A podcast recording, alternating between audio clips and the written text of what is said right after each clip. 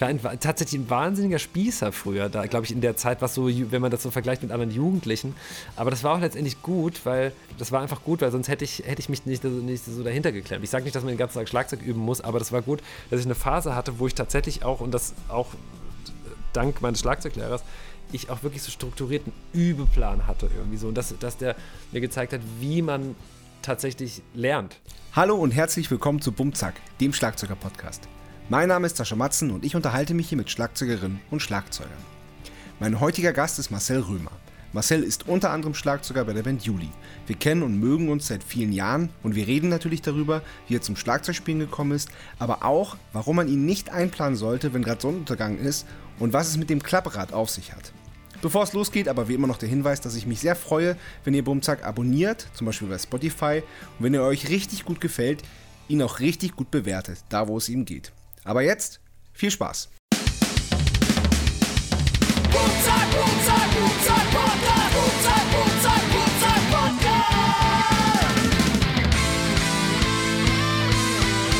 Bum Zack, der Schlagzeuger-Podcast von Sascha Matzen. Unterstützt von Tama. Moin Marcel. Hallöchen. Oh, ich lache ich lach immer am Anfang. Ich, ich sage immer Moin und dann, dann, dann werde ich begrüßt und dann lache ich immer. Aber ich, ich freue mich auch einfach, einfach halt immer. ähm, ja, voll, das ist richtig gut. Wir haben jetzt, ich weiß nicht, wochenlang haben wir einen, einen Termin gesucht und ähm, entweder konnte ich nicht oder du warst in Portugal oder sonst was. Und jetzt äh, sitzen wir in deinem Studio zwischen ja. ganz vielen tollen Sachen. Also ich sehe hier so eine Wand mit Snares und Trommeln und ein Schlagzeug ist aufgebaut, Bassdrums stehen da rum, Verstärker, Klavier. Äh, ja, Studiozeug halt so eben. Das ist dein Raum hier. Ja, das ist mein Raum, genau. Ähm, es ist wirklich monster unaufgeräumt, aber ähm, ja, wie sieht's, sieht's ganz cool aus. Das liegt daran, dass hier die, dass gerade mehrere Leute hier so halb eingemietet sind und ähm, ja, ich so ein bisschen jonglieren muss. Ja, zum Beispiel, wer sich in deiner Regie eingemietet hat, also im Raum nebenan, wo das Mischpult steht quasi. Ähm, Was kein, wo kein Mischpult ist, aber wo das Mischpult stehen könnte. So, also wo früher das Misch, Mischpult gestanden hätte. Ja. Ja, äh, da sitzt nämlich gerade Philo Chungi, was mich total gefreut hat. Ja. Habe ich die endlich mal in echt gesehen und nicht nur, äh, nicht nur gehört und über, über einen Computerbildschirm gesehen. Äh, nachzuhören äh, in diesem Podcast-Folge, keine Ahnung. Meine zweite Folge, die ich gehört habe. Ja, sehr gut. Und ja auch nicht ganz unschuldig, also wie ich das verstanden habe, dass sie auch ja. hier heute sitzt. Ja, genau, weil es ja. war ja tatsächlich so, dass ähm, ich war gerade, als du mich gefragt hast, ob ich den Podcast mitmachen möchte, ähm, saß ich gerade in Kratzeburg auf dem Campingplatz, auf dem ich gern fahre, äh, äh, bin ich mit meinem Fahrrad hingefahren und habe gerade ein Lagerfeuer gemacht und gerade einen Sonnenuntergang angeguckt. Und da hast du mir das über Instagram nämlich geschrieben, ob ich Bock habe und dachte so, ah, ah, weiß ich nicht, weiß ich nicht. Und dann habe ich äh, mir aber die Nacht um die Ohren geschlagen im Zelt mit Andy Haberl Podcast und äh, äh, meine Radtour am nächsten Tag an der, ähm, an der Ostsee entlang äh, mit Philos Podcast. Und äh, das fand ich richtig gut und der ging auch ziemlich lang. Ja. Äh, und dann habe ich ihn tats tatsächlich am Ende des Podcasts einfach eine Sprachnachricht über Instagram geschrieben, wo wir bis dahin noch nie miteinander geredet haben. Krass. Ähm, äh, äh, dass ich mir den Podcast angehört habe, dass ich gerne mal Käffchen mit dir trinken will. Das finde ich total gut. Achso, es war, also sag mal so unser, äh, äh, wir hatten ja schon ein paar Termine ausgemacht. Ja. Und wir hatten noch einen ziemlich lustigen Chat zwischendurch. Ja, stimmt. Den müsste man eigentlich mal so ab, äh, so screenshotten ja. und äh, auf irgendeine Seite. Du müsstest eigentlich für einen Podcast eigentlich eine eigene Instagram-Seite haben. Ja, will ich nicht. Das, das, das, mehr als eine Instagram-Seite kann ich nicht, bin ich überfordert. Ich schaffe die eine Instagram-Seite. Okay, okay, gut. Die, ja. Vielleicht sind die Korrespondenzen darüber, wie es zu den äh, Treffen, gekommen, äh, Treffen kommt, ähm, gar nicht so uninteressant. Ja, warte, jetzt kommt es langsam wieder, was ich sagen wollte. Genau, ah ja, genau. Also natürlich ähm, habe ich recht schnell an dich gedacht, als ich den Podcast ins Leben gerufen habe. Und, ähm, aber wir kennen uns, kennen uns auch schon sehr lang, aber es ist jetzt nicht so, dass wir regelmäßig telefonieren oder so. Wir haben jetzt keinen. Wir, wir haben sogar quasi jahrelang nicht gesehen. Genau, wir haben uns jahrelang nicht gesehen. Genau. Und dann ähm, habe ich ja, ähm, ja, keine Ahnung. Ich habe auch einfach deine Nummer nicht gehabt. Wie was? Zum Beispiel. Habe ich nicht gehabt. Und ähm, dann habe ich so, äh, habe ich mal auf Instagram so äh, gefragt, welchen Schlagzeug ich noch einladen soll. Und da warst du ein paar Mal genannt ähm, was mich total gefreut hat und was, was mich dann noch bestätigt hat, dich bald mal zu fragen. Unter anderem äh, von, äh, von Eva. Der, der dann unbedingt, die sagt so, unbedingt, unbedingt musst du kommen. Das fand ich irgendwie süß, fand ich schön. Ja. Also, falls wer jemand nicht weiß, von wem ich rede, von Eva Briegel, von der Sängerin der Band Juli, äh, wo du Schlagzeuger bist. Genau. Genau. Aber wir wollen äh, wie immer vorne anfangen. Und zwar wurdest du geboren am 26. Februar 1982 äh, in oder bei Gießen? In Gießen. In Gießen direkt. Ja, in Gießen. Geil. Sehr gut. Aber aufgewachsen bin ich gar nicht in Gießen, sondern ein paar Kilometer weiter. Wo denn? Wie heißt das? In Ruttershausen. Rothashausen. Ruttershausen mit U. ah, okay. Ist das ein Kaff? Ruttershausen, das gehört zu Lolla. So Lolla? Was ist das? Lolla ist halt auch so ein Städtchen, was Ah, okay. zum Kreis Gießen gehört. Okay. Die Stadt heißt Lolla. Lolla. Hab ich noch nie gehört. L-O-L-L-A-R. Echt? Ja, so Geil. heißt die Stadt. Da gibt es bestimmt guten Wein, oder? Wie kommst du da drauf? Das klingt irgendwie so. Es könnte sogar sein, dass ich noch nie einen Lolla einen Wein getrunken habe. Boah, Alter. Aber schon ein Bier. Ja, gibt es da gutes Bier? Aber es ist Gießener Bier. Ich weiß Okay. gar nicht, ob das gut Licher Bier gibt es. Das, ist Licher das ist kennst gut. du vielleicht. Ja, Licher kenne ich. Gibt es das Gießener Pilz noch? Nee, also so, ein- so, eine, so ein halbes, weiß nicht, Wahrzeichen äh, von Gießen weiß ich jetzt nicht, aber es gibt so das Gießener Brauhaus, Mhm. was ganz interessant aussieht, von, wenn man vielleicht von da kommt. Und ich glaube, das gibt es gar nicht mehr. Das Ja. Haus steht noch, aber die, ich glaube, die Brauerei gibt es nicht mehr. Aber ich weiß es auch nicht. Ja. Ich weiß es nicht. Ja. Also bist du sehr, äh, keine Ahnung, bist du behütet aufgewachsen oder dörflich oder? Ich bin voll dörflich aufgewachsen. Also in Ruttershausen, in Ruttershausen wohnen, äh, ich, ich weiß es gar nicht, aber ich schätze mal, weniger als 1500 Leute. Mhm. Und äh, ja, also ich würde mal sagen, ich bin sehr dörflich aufgewachsen. Okay, und wir haben, wir haben, ähm, wir waren gerade schon Süppchen essen und äh, da haben wir über die Ferien gesprochen. Du hast gesagt, Ferien, ähm, das ist so die Zeit, wo man nichts zu tun hat und wo, wo dann so eine gefährliche Langeweile auftreten kann. War, war das bei dir früher so? Ja, da muss ich, nee, ich habe das, ich habe das, ähm, ich habe das so gemeint, dass quasi, wenn man viel Zeit hat, Ja. dass man auch weniger äh, geregelt bekommt Ja. und wieder mehr scha weniger schafft, als wenn man total, äh, total beschäftigt ist und dann noch was reinquetscht. Ja, quasi. ja, okay. So was gemeint Okay. wie in Ferien damals Ja, quasi. Ja. Ähm, äh, was, war, was hatte ich für Ferien? Ich habe jetzt überhaupt keine Erinnerung an meine Ferien.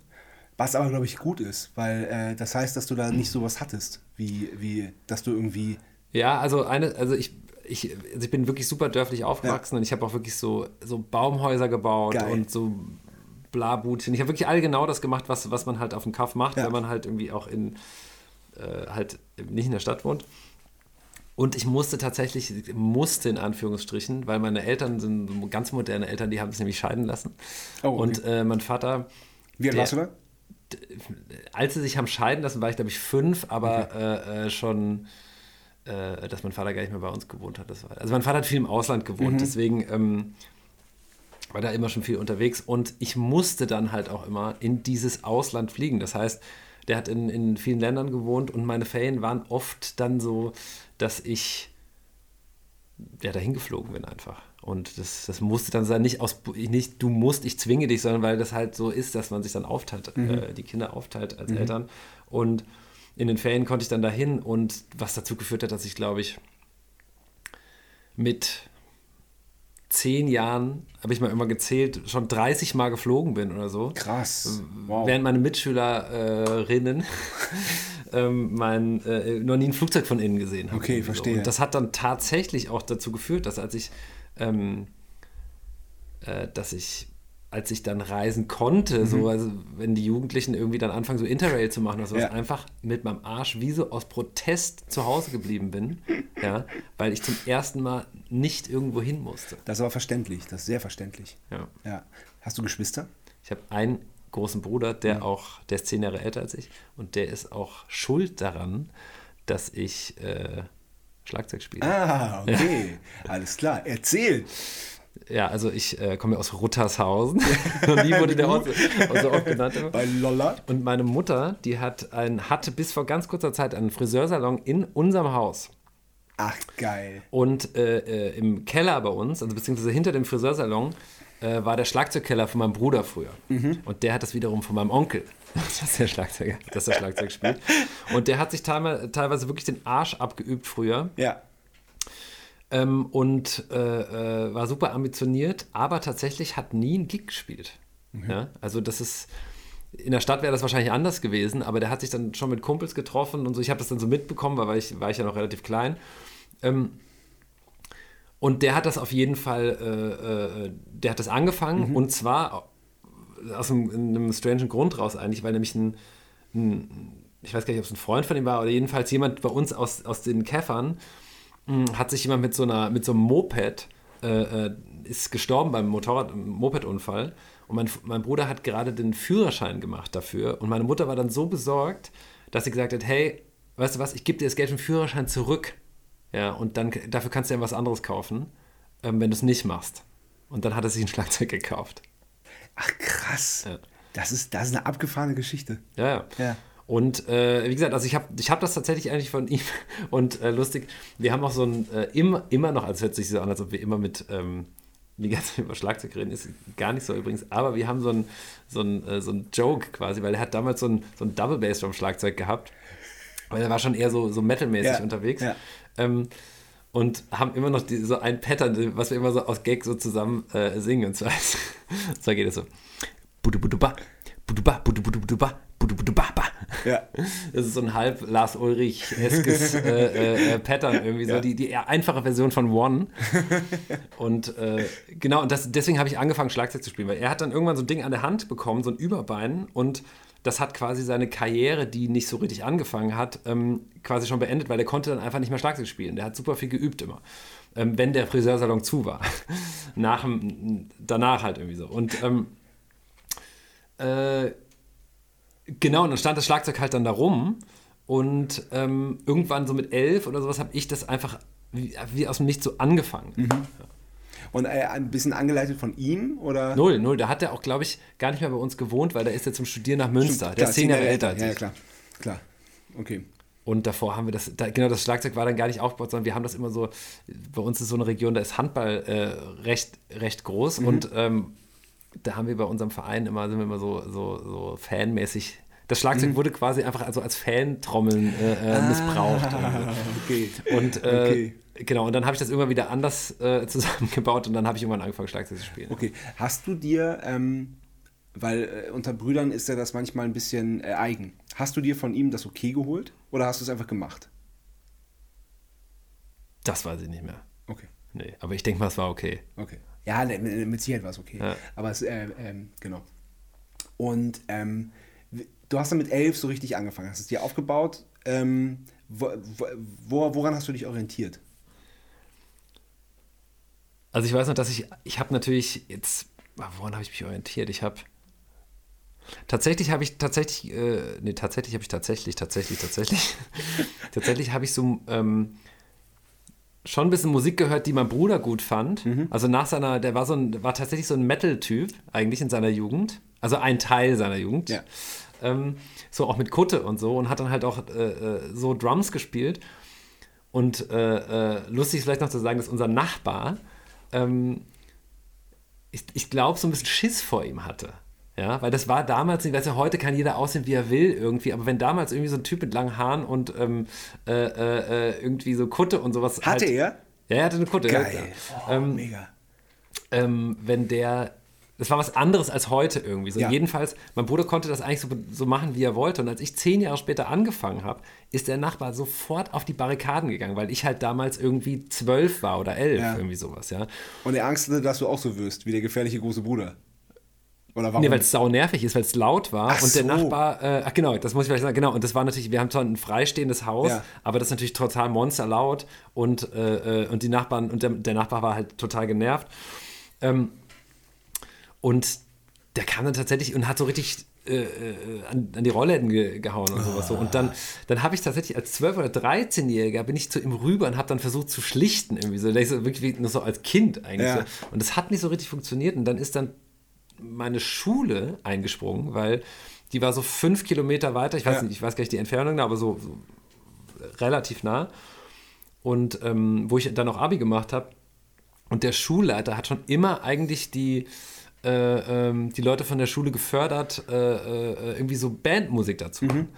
Und was ich total abgefahren fand, dass ich, ich hatte einen Schulschlüssel. Ja, und dann habe ich mein Schlagzeug, nachdem ich ein paar Jahre halt bei mir zu Hause geübt habe, aber Ja. das dann halt so nervig war, auch weil der Friseursalon da war, dass ich halt nicht nachmittags spielen konnte, außer montags, denn da haben die ja frei, Ja, ähm, dass ich tatsächlich jeden Tag nach der Schule entweder da geblieben oder nach Hause und dann wieder hingeradelt bin. Das Schlagzeug, das war dann nämlich der Gag, mein, mein privates Schlagzeug, in, ich konnte das in so einen Schrank packen, muss ich jeden Tag aufbauen, Boah. üben und dann wieder wieder, zusammenbauen. zusammenbauen. und dann wieder äh, äh, äh, genau, so wegräumen und dann nach Hause fahren. Ja. Ja. Okay. Krass. Aber geil. Also finde ich, finde ich, finde ich mega von der Schule, dass sie, die, dass sie dir das ermöglicht haben. Ja, voll. Also es liegt auch ein- liegt ein bisschen daran, glaube ich, dass die Tochter vom damaligen Schulleiter ähm, äh, äh, auch Musik gemacht. Sie hat auch in dieser Schulband gespielt Mhm. Ja. und die so und die die ganzen Freunde von ihr, die haben das eigentlich so ein bisschen ins Leben gerufen und ich habe davon dann so in der nächsten Generation äh, profitiert. Ja, super. Ja, sehr gut. Ähm, war die, Schu die Schulband dann auch deine erste Band, richtig? Ja, ich habe angefangen mit einem einfach mit so einem Kollegen zusammen Musik zu machen, mit dem Lukas Schepanowski. Und das ging dann auch in, in, der, in der Schule, in diesem Das war bei Raum. mir im Keller noch so. Ach, okay, noch früher. Geil. Ja, und ähm, wir haben da so wirres Zeug einfach gespielt, keine Ahnung. Ja, so Ja, der, ja. Und ähm, ich weiß nicht, ob ich das jemals zugegeben habe, aber dann haben wir quasi als Gesangsanlage die Boxen von meinem Bruder genommen, die Quadralboxen von meinem Bruder und jetzt kann ich es zugeben. Alex, wie haben sie damals gefetzt? Wie waren's? Nach all den Jahren das Verständnis. Ja.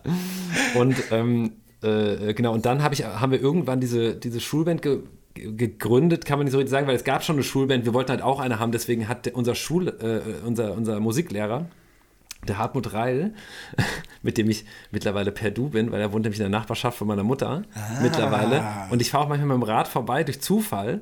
Ähm, jetzt jetzt springe ich gerade, aber egal. Ja, ja. Ähm, äh, äh, und dann, dann macht er seine Tür auf und dann sehe ich ihn dann so, oh ja, geil. Dann, der ist mittlerweile in Rente, aber übt die ganze Zeit. Und da steht auch ein Schlagzeug. Und dann, dann bin ich immer so, gehe ich da rein und dann, ähm, äh, dann fängt er einfach an zu spielen, oh, das habe ich gerade geübt, bla bla bla bla. Und mit dem habe ich halt meine, äh, meinen ersten Auftritt gespielt. Das ist ja geil. Super.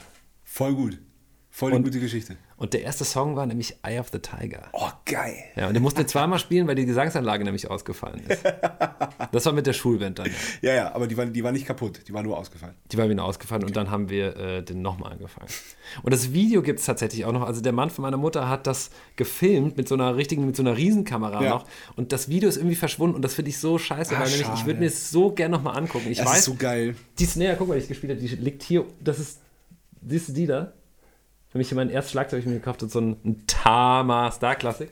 Ja, Die da oben. Die goldene? Ja, genau. Und Ja. die, die war dabei, die habe ich dann auch gespielt. Geil. Und ähm, äh, äh, ich weiß tatsächlich immer noch ganz genau, dass ich nie mehr. Und ich habe jetzt, ich habe einige Konzerte gespielt in meinem Leben. Ich war nie mehr, nur im Ansatz so aufgeregt wie damals. Nie mehr. Und es war auch nichts mehr so geil. Echt? Ja, es war wirklich so, also es war für mich so ein absoluter Flash, dieses scheiß Konzert zu spielen. Irgendwie Auch, auch der erste Bundesvision Song Contest, da warst du auch nicht so aufgeregt? hey, ich meine, das war, ist eine Playback-Show. Ich war da so aufgeregt. Ja? Ja, voll. Du, ich habe ja das äh, erste Konzert äh, der Schulband Lolla äh, überlebt, da, da kommt nichts mehr. Ja, gut, aber da waren, da haben halt nicht, keine Ahnung, 8 Millionen Menschen vom Fernsehen zugeguckt. Ja, keine Ahnung. Aber das stimmt. Sogar, doch, aber ich, ich kann das, doch, ich, wenn ich jetzt drüber nachdenke, kann ich das nachvollziehen, weil ähm, ich finde es auch heute, bin ich immer am meisten aufgeregt, wenn, wenn Freunde da sind. Und je mehr Freunde und Familie da ist, desto aufgeregter bin ich. Weil dann halt so diese, diese, ähm, diese namenlose Masse, die hat dann auf, die kriegt dann auf einmal Gesichter. Ja, ja. Und so. Und das ist dann halt so, so genau. Und deswegen, ähm, ja, es ist auch nichts so aufregend wie, äh, wie ein Referat zu halten. Also fr früher in der Schule. Hey, nix ist so aufregend wie ein Podcast. Und geil war, das, da muss ich, muss ich jetzt ganz kurz mal äh, einen kleinen Exkurs machen. Ich bin ja äh, in der Politik tätig in Wien. Ich bin ja äh, so, sowas wie ein Lokalpolitiker. Ich sitze da im, äh, im Bezirksrat. Das heißt, äh, Wien hat 23 Bezirke. Ich wohne im 22, sitze da im Bezirksrat und da werden, wird halt entschieden, ob da äh, ein, ein Zebrastreifen ähm, in Regenbogenfarben angemalt wird. Und dann ähm, kann man da Wortmeldungen machen. Und ich wusste, äh, ich musste, einmal musste ich eine Wortmeldung machen und einmal wollte ich eine Wortmeldung machen. Und da war ich so auf, aufgeregter als vorm Bundesvision Song Contest. Ich sag wirklich, ich sag's dir, ganz ehrlich. Weil ich das nicht kannte, so dieses Unbekannte. kennen war überhaupt alle, ich meine, das ist ja auch schon ein bisschen her, Bundesvision Song Contest ist ja gar nicht so, weiß jeder, was ist, egal. Das ist dieser Stefan Raab, äh, ähm, Leider gewesen, der Contest. ja, genau. Muss man sagen. Also Deswegen sage ich ja, es kann sein, dass es niemand mehr kennt, Genau. weil es schon ein bisschen her die, ist. Die, die deutsche Alternative zum Eurovision Song Contest. Ja, genau. genau. Wo bekannte und unbekannte Bands mitgemacht haben. Das war echt immer, das war echt immer toll. Ja, und ich habe damals ja mit Juli ähm, den ersten mitgemacht, den haben wir auch gewonnen. Ja, genau. Und da hat Sido zum ersten Mal die Maske abgenommen. Ja, genau. Und genau. Und das, und das wussten wir sogar vorher. Ich weiß nicht, irgendwer hat uns das gesteckt, dass Sido die Maske abnimmt. Ja. Und Deichkind haben auch mitgemacht. Haben Die haben einfach den letzten den gemacht. letzten Platz gemacht, ja. Aber Da haben also- wir auch noch echt lustigerweise öfter drüber gesprochen, weil die sind nämlich auch hier auf der Etage. Also Ja. wir sind ja gerade auf so einer Studioetage, Ja. wo ganz viele Bands und Produzenten und Aber ihr habt doch, ihr habt, also ihr habt ja später auch nochmal mitgemacht oder da da sind wir vorletzter vorletzte. Oh, das war auch krass. Ach, das war mir scheißegal. Ich hatte, dann, ich hatte wirklich einen konkreten Grund, warum ich das wollte, dass wir nochmal so eine Show spielen. Und Ja. zwar, damit dieses Album nochmal eine, eine, ähm, irgendeine Fernsehsendung kriegt, dass das nämlich noch Gold geht. Das war meine persönliche, mein Wunsch. Das, ist, hat er noch. Ja, aber da siehst du mal, wie, äh, wie, wie unstetig das ist. Also man kann ja nicht Erster werden und ein paar Jahre später Vorletzter. absurd. also es ist absurd. Es hat dann doch, muss man mal sagen, so rückblickend, doch immer die bekannteste Band zu dem Zeitpunkt Ja. gewonnen. Also egal, ob es jetzt. Seed war Ja. oder was ich so. Ja. Und wir haben zweimal mitgemacht und sind zweimal Vierter geworden. Was für uns aber, für unsere Verhältnisse total gut ist. ja. Ja. Findest du? Ja, wir waren, ja, wir waren. Ich sehe euch wo ganz anders. Ja, und zu eurer Band kann ich auch so noch was sagen, nämlich bevor euer erstes Album rauskam, Ja. hat die äh, Mel, die bei Universal gearbeitet hat, die Melli, Ja. ähm, gar nicht Mel, Melli, ähm, die hat nämlich dem Jonas, als das, euer Album noch gar nicht raus Ja. war, das erste, ähm, äh, das nämlich zugesteckt. Und dann haben wir das quasi so gehört, also das, und das gab es eigentlich noch Ja. gar nicht, weil damals gab es ja noch kein Internet, kein richtiges, und dann musste man das ja irgendwie noch so richtig sich sowas kaufen. Und ich weiß noch ganz genau, wie ich so auf Tour, da sind wir nämlich so, da haben wir so erste Touren, so erste Nightliner-Touren gespielt, das war so 2005 vielleicht oder so, durch Städte, Länder gelaufen, äh, ich glaube durch Zürich und habe dieses Album gehört, ich fand es einfach so hammergeil. So, Ach, und damals cool. habe ich noch in der WG in Gießen gewohnt und dann hat man einer Mitbewohner, der hat in Valencia ein Auslandssemester gemacht. Äh, Und da bin ich hingeflogen, habe den besucht und auf dem Rückweg bin ich nicht nach, nach Frankfurt geflogen, sondern nach Berlin, weil ich bin dann nämlich aufs Immergut-Festival gefahren, Mhm. wo ihr gespielt habt. Ja.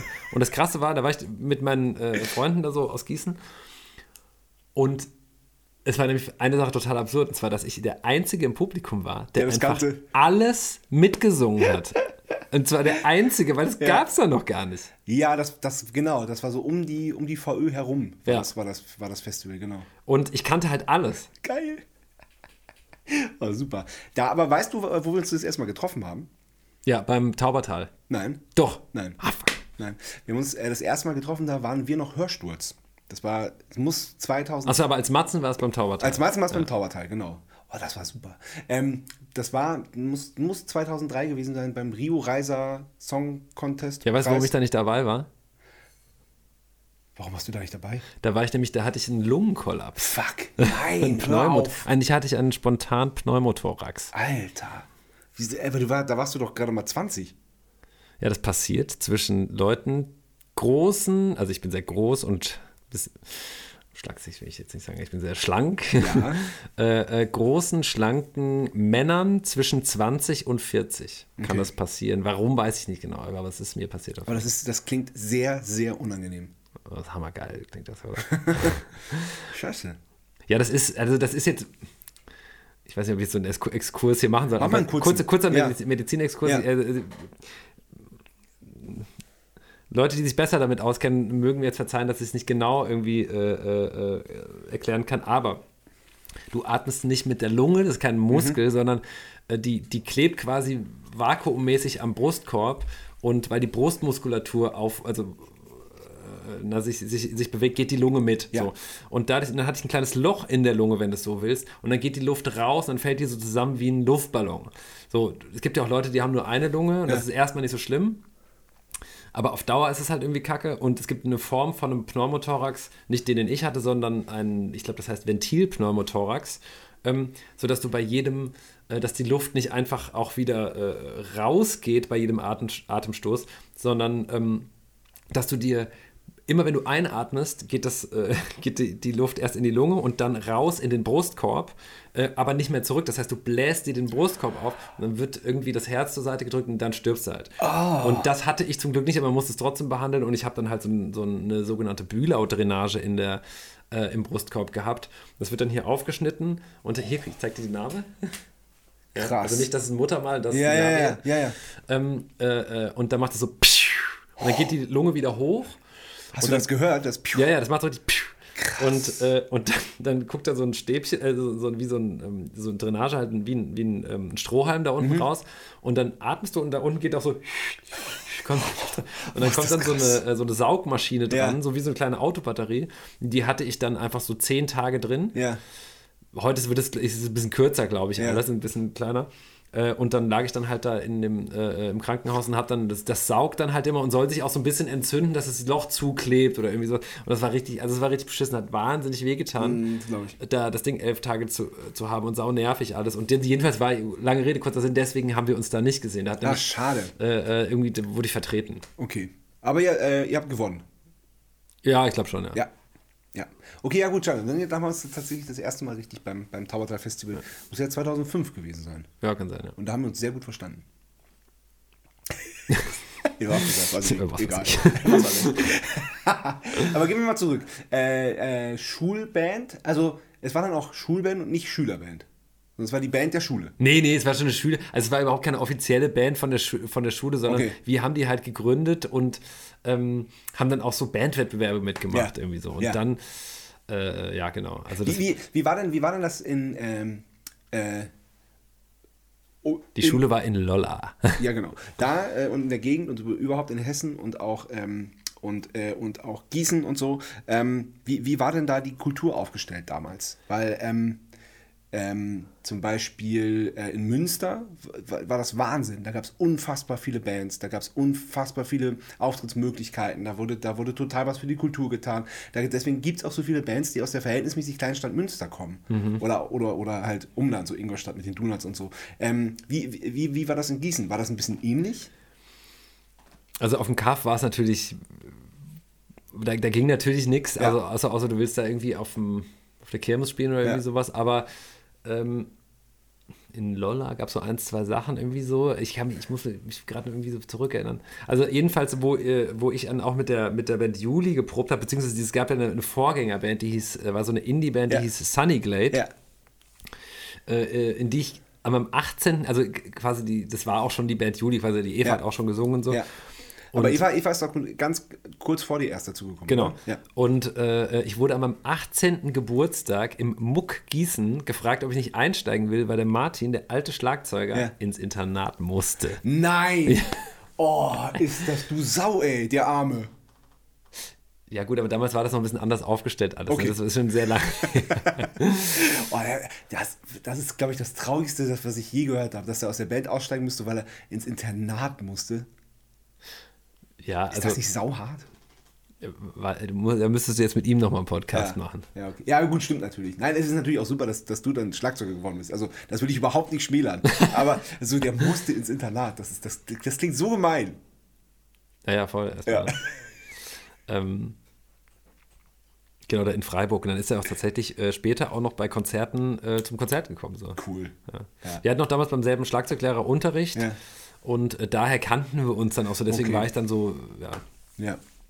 Apropos, apropos heißt es, ne? weil ich sage nämlich mal apropos. Apropos, ähm, ja. Schlagzeuglehrer. Ähm, wann, wann hattest du dann Schlagzeugunterricht?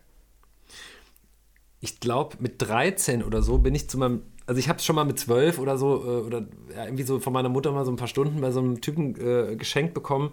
Das war gar nichts für mich. Irgendwie. Okay. Warum nicht? Ich glaube, der war so, das war in so einem Raum, was mehr so eine Schule war, wo man dann irgendwie so, der hat dann so Handtücher aufs Schlagzeug gelegt, weil man auch nicht laut sein durfte und sowas.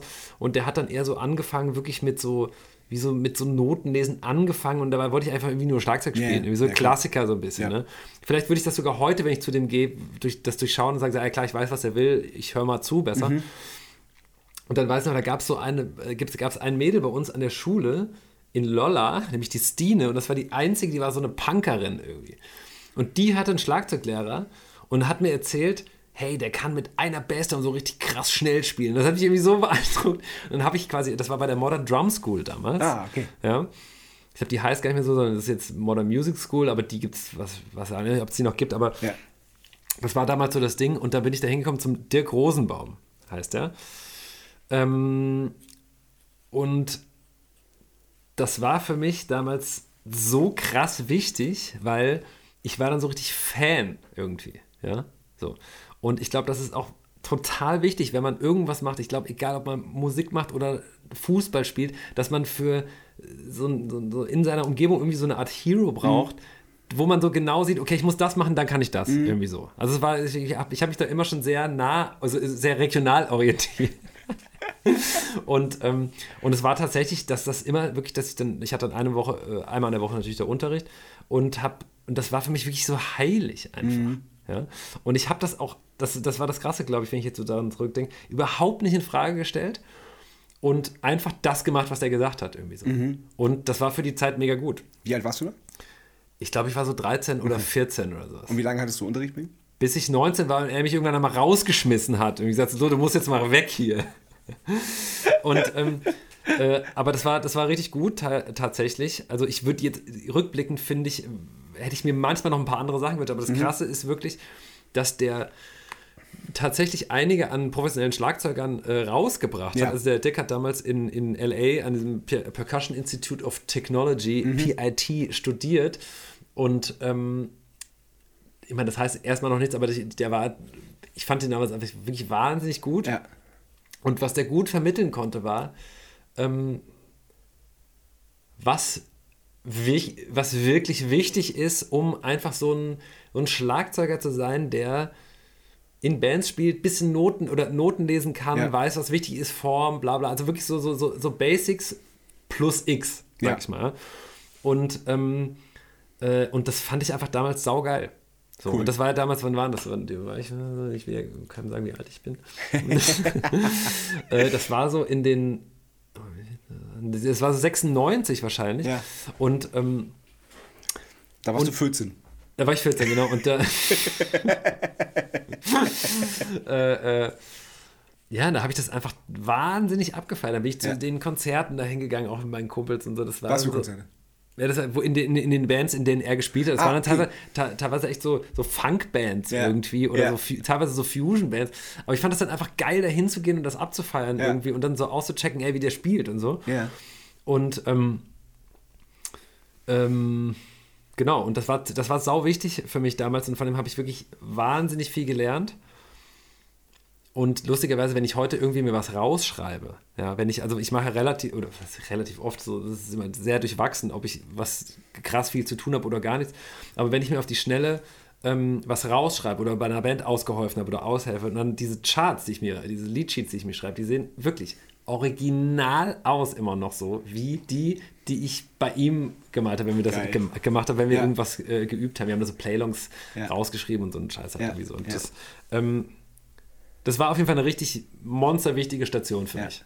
Cool. Und ich habe dann Ja, später auch für ihn so Aushilfsunterricht mal gemacht, wenn der Echt? auf Tour war. Er ist nämlich später, als die, ich sag mal, als die, die Fusion-Band, äh, Fusion-Zeit vorbei war, war er nämlich bei Gildo Horn und den Orthopädischen Strümpfen. Was Nein. erstmal, ja, was erstmal äh, äh, komisch klingt, aber das war ziemlich geil Ja, tatsächlich. voll. so. Auf jeden Fall.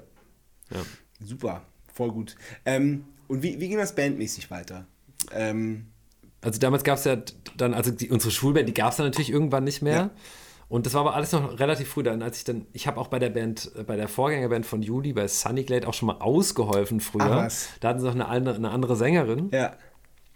Ähm, und äh, genau, dann, dann, dann, als ich dann in die Band eingestiegen bin, da haben wir auch tausend so, so Bandwettbewerbe gemacht Ja, und so. Und, äh, und die Schwester von Jonas, von dem Gitarristen, war damals auch die Managerin und die war super engagiert. Und äh, äh, als es dann immer weiterging und wir irgendwie so tausend Demos aufgenommen mit irgendwelchen Produzenten und so weiter und so fort, ähm, und dann halt nicht mehr die Band Sunnyglade waren, sondern Juli, Ja. ähm, habe ich persönlich, jeder kann das vielleicht anders beantworten, aber wirklich habe ich das Gefühl gehabt, so, ey, wir sind auf jeden Fall der Auflösung näher als der nächsten Bandprobe und dann hat auf einmal die, äh, gab es auf einmal irgendwie einen Deal, also einen Plattenvertrag, was damals übrigens noch viel mehr bedeutet hat, glaube ich, als heute. Also dann hat Ja, ja, voll, einen voll, voll. Deal Das bei war ja Universal. bei euch ja äh, 2001, oder? Oder 2002? Oder wann, wann? Ja, irgendwie sowas um ja, den Dreh. Ja, so. Also 2000, 2000 bist du eingestiegen, 2001 äh, ist es dann zu Juli geworden. So steht zumindest im Internet. ja, irgendwie kann sein, wahrscheinlich, ja. Okay. Und dann äh, Jonas und Eva haben dann, glaube ich, auf dem Dach von Universal hier in Berlin gespielt. Und äh, daraufhin äh, äh, wurde die Band dann irgendwie gesigned. Also wirklich so, so vorher, ja, ja. Krass. Okay. Ja. Ich wollte aber wissen, was, ob es vorher noch irgendwelche Schülerbands gab. Nee, andere, ich habe dann mal, glaube ich, so, so ganz klassisch versucht, so irgendwie so, so Anzeigenmäßig, so, also bin ich so die Anzeigen durchgegangen, da habe ich dann mal so Bands vorgespielt. Echt? Irgendwie, ja, aber das war dann irgendwie totaler Käse dann. Irgendwie. Das, Das ist weird, oder? Ja, irgendwelche äh, an, so Coverbands aus der Ja. Region oder was weiß ich, Ja. irgendwie so. Und lustigerweise auch, wie ich den Simon, also den Gitarristen von ähm, Univiso zum ersten nicht kennengelernt habe, aber so, wir haben nämlich dann so ein, so ein Band, ne, oder irgend so ein kleines Festival gespielt, wo Ja. unsere, in unserem Dorf halt, also in Lolla, in, der, in dem Städtchen, wo auch die Band Sunnyglade mit Eva schon gespielt hat. Ja. Ja. Und, ähm, und der Simon, der ist auch, der ist tatsächlich sehr begabt, auch was so Zeichnen angeht Ja. und sowas. Ne? Und ich weiß noch, dass der dann so neben mir saß, der sah früher original aus wie Kurt Cobain übrigens. Also er war auch, bevor die Band eine Sängerin hatte, war er auch der Sänger übrigens. Ähm, äh, er saß neben mir, hat so eine Pizzaschachtel vollgemalt und äh, meinte aber so, äh, Covern ist scheiße. Und wir waren halt eine Coverband. genau, aber das war, ich fand das auch geil, das war, war, war, war ein cooles Statement dann in dem Ja. Moment. Ah, okay. Genau, aber da, ansonsten hatte ich keine anderen Bands irgendwie so da Ja. zu dem Zeitpunkt. Okay. Okay, alles klar. Ähm, lass uns mal die erste Kategorie starten. Die heißt entweder oder. Entweder oder. Erste Frage ist wie immer: Bier oder Wein? Ich würde sagen, auf jeden Fall Bier. Ja? Ja. Hast du ein Lieblingsbier? Ta tatsächlich trinke ich äh, gern so diese, dieses asiatische Bier. Ja, wenn man auch in Asien ist zum Beispiel, weil das einfach so. Tiger. Gibt's da? Bitte? Tiger? Da gibt auch gibt es gibt auch Tiger, aber ich Ja. glaube, das gibt es äh, äh, primär hier so. Ah. Aber wenn ich so, ich war zum Beispiel mal in äh, ähm, schon ein paar Mal in Japan und sowas und ich habe einfach so das Gefühl, wenn man dort ein Bier bestellt, Mhm. das ist irgendwie softer, weil das hat, glaube ich, irgendwie einen klingt so komisch, aber einen reisigeren Anteil oder irgendwie Ja, sowas. das- irgendwie ja, sowas so. stimmt, das und das ist einfach, einfach. milder Ja. und es kommt immer eiskalt und es ist einfach so richtig so, ah, yes. Ey, so geil. Ja, die, die, die packen da Reis mit rein, ja. Das ist nichts mit deutschem Reinheitsgebot. ah ja, okay, siehst du dann. Genau. Genauso ich wie in dem mexikanischen aber Bier das auch Mais mit drin ist. Bitte? Im mexikanischen Bier ist auch Mais mit drin. Ah ja, okay. Ja. Du darfst doch, du darfst in Deutschland auch, glaube ich, zu, bis zu einem gewissen Anteil auch Mais oder Reis mit reintun. Ähm, Also irgendwie so ein paar Prozentteile und musst es dann nicht draufschreiben. Mhm. Weil es einfach günstiger ist. Aber ja, okay. Wie heißt das dann? Weil ich, ich kenne immer nur Tiger. Äh, da gibt es dann Tsingtao oder was weiß ich, weiß oder, gibt's oder, oder Acai, heißt es Acai, glaube ich, weiß gar nicht. Die, die, die, witzig ist, die ganzen Biere gibt es auch hier mehr Ja. oder weniger, aber Ja. dann, wenn du dann drauf guckst, ist dann abgeführt in ja, Bremen ja, oder ja, so. Ja, ja, klar. Ja, ja, klar. ist ja oft, oft sogar so mit, mit tschechisch, tschechischem Bier, was du hier kaufst, das ist ja sogar auch abgefüllt dann in, Mhm. in keine Ahnung, irgendwo bei Berlin. Also mit hier meine ich jetzt gerade Berlin. Ähm, einsame Insel oder Innenstadt? Sehr gute Frage, weil ich, äh, ich bin ja ein wahnsinniger ähm, Abhauer. Also ich liebe natürlich auch die Stadt, aber in den letzten Jahren ist es wirklich fast schon ähm, pathologisch geworden, dass ich, also wie du ja weißt, habe ich ja immer ein, so ein kleines Fahrrad dabei, ne? Ja. so ein Klappfahrrad, schon Ja. ewig eigentlich. Ja. Und ich will eigentlich meistens irgendwie weg. Es klingt so komisch, aber so, viele hassen mich auch dafür. Also ich Ja. sag mal so, die, die es nicht, die, die, die die schöne Seite daran nicht erkennen, quasi, Ja. oder den, meinen eigentlichen Antrieb, finden es manchmal sau unsozial oder sowas, ja. Und es ist vielleicht auch unsozial, aber wie erkläre ich das?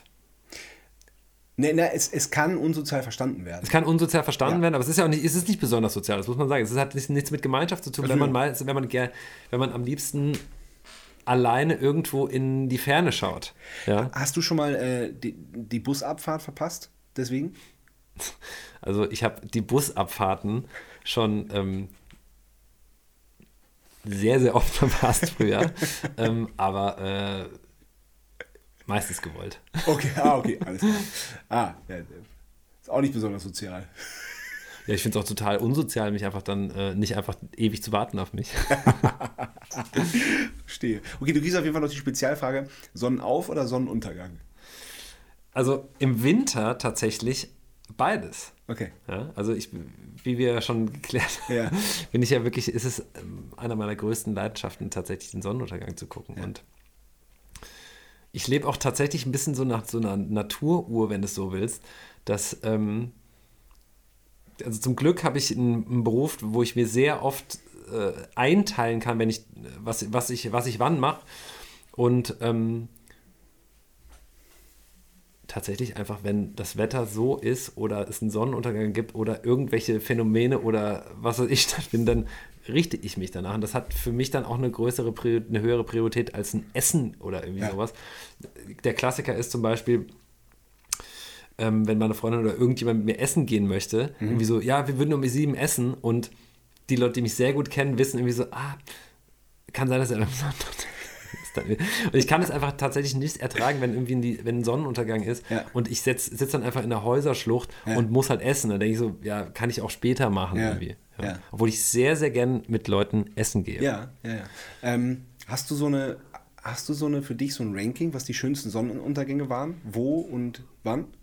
Oder ist es einfach so, oder vergleichst du da nicht und Also genießt ist es tatsächlich neu? so, dass das viel, dass, dass es, wenn man sehr viele, vielleicht gibt es unter den Leuten, die sich das anhören, hier, Leute, äh, welche, die mich verstehen, aber das, tatsächlich ist es ja oft sehr, sehr speziell, sehr, wie soll ich sagen, ähm, sind sehr, jeder ist relativ einzigartig, außer die Sonnenuntergänge, wo es keine Wolken gibt. Das ist dann so ein langweiliger, geht die Sonne unter, gibt es ein paar Farbwechsel und dann ciao.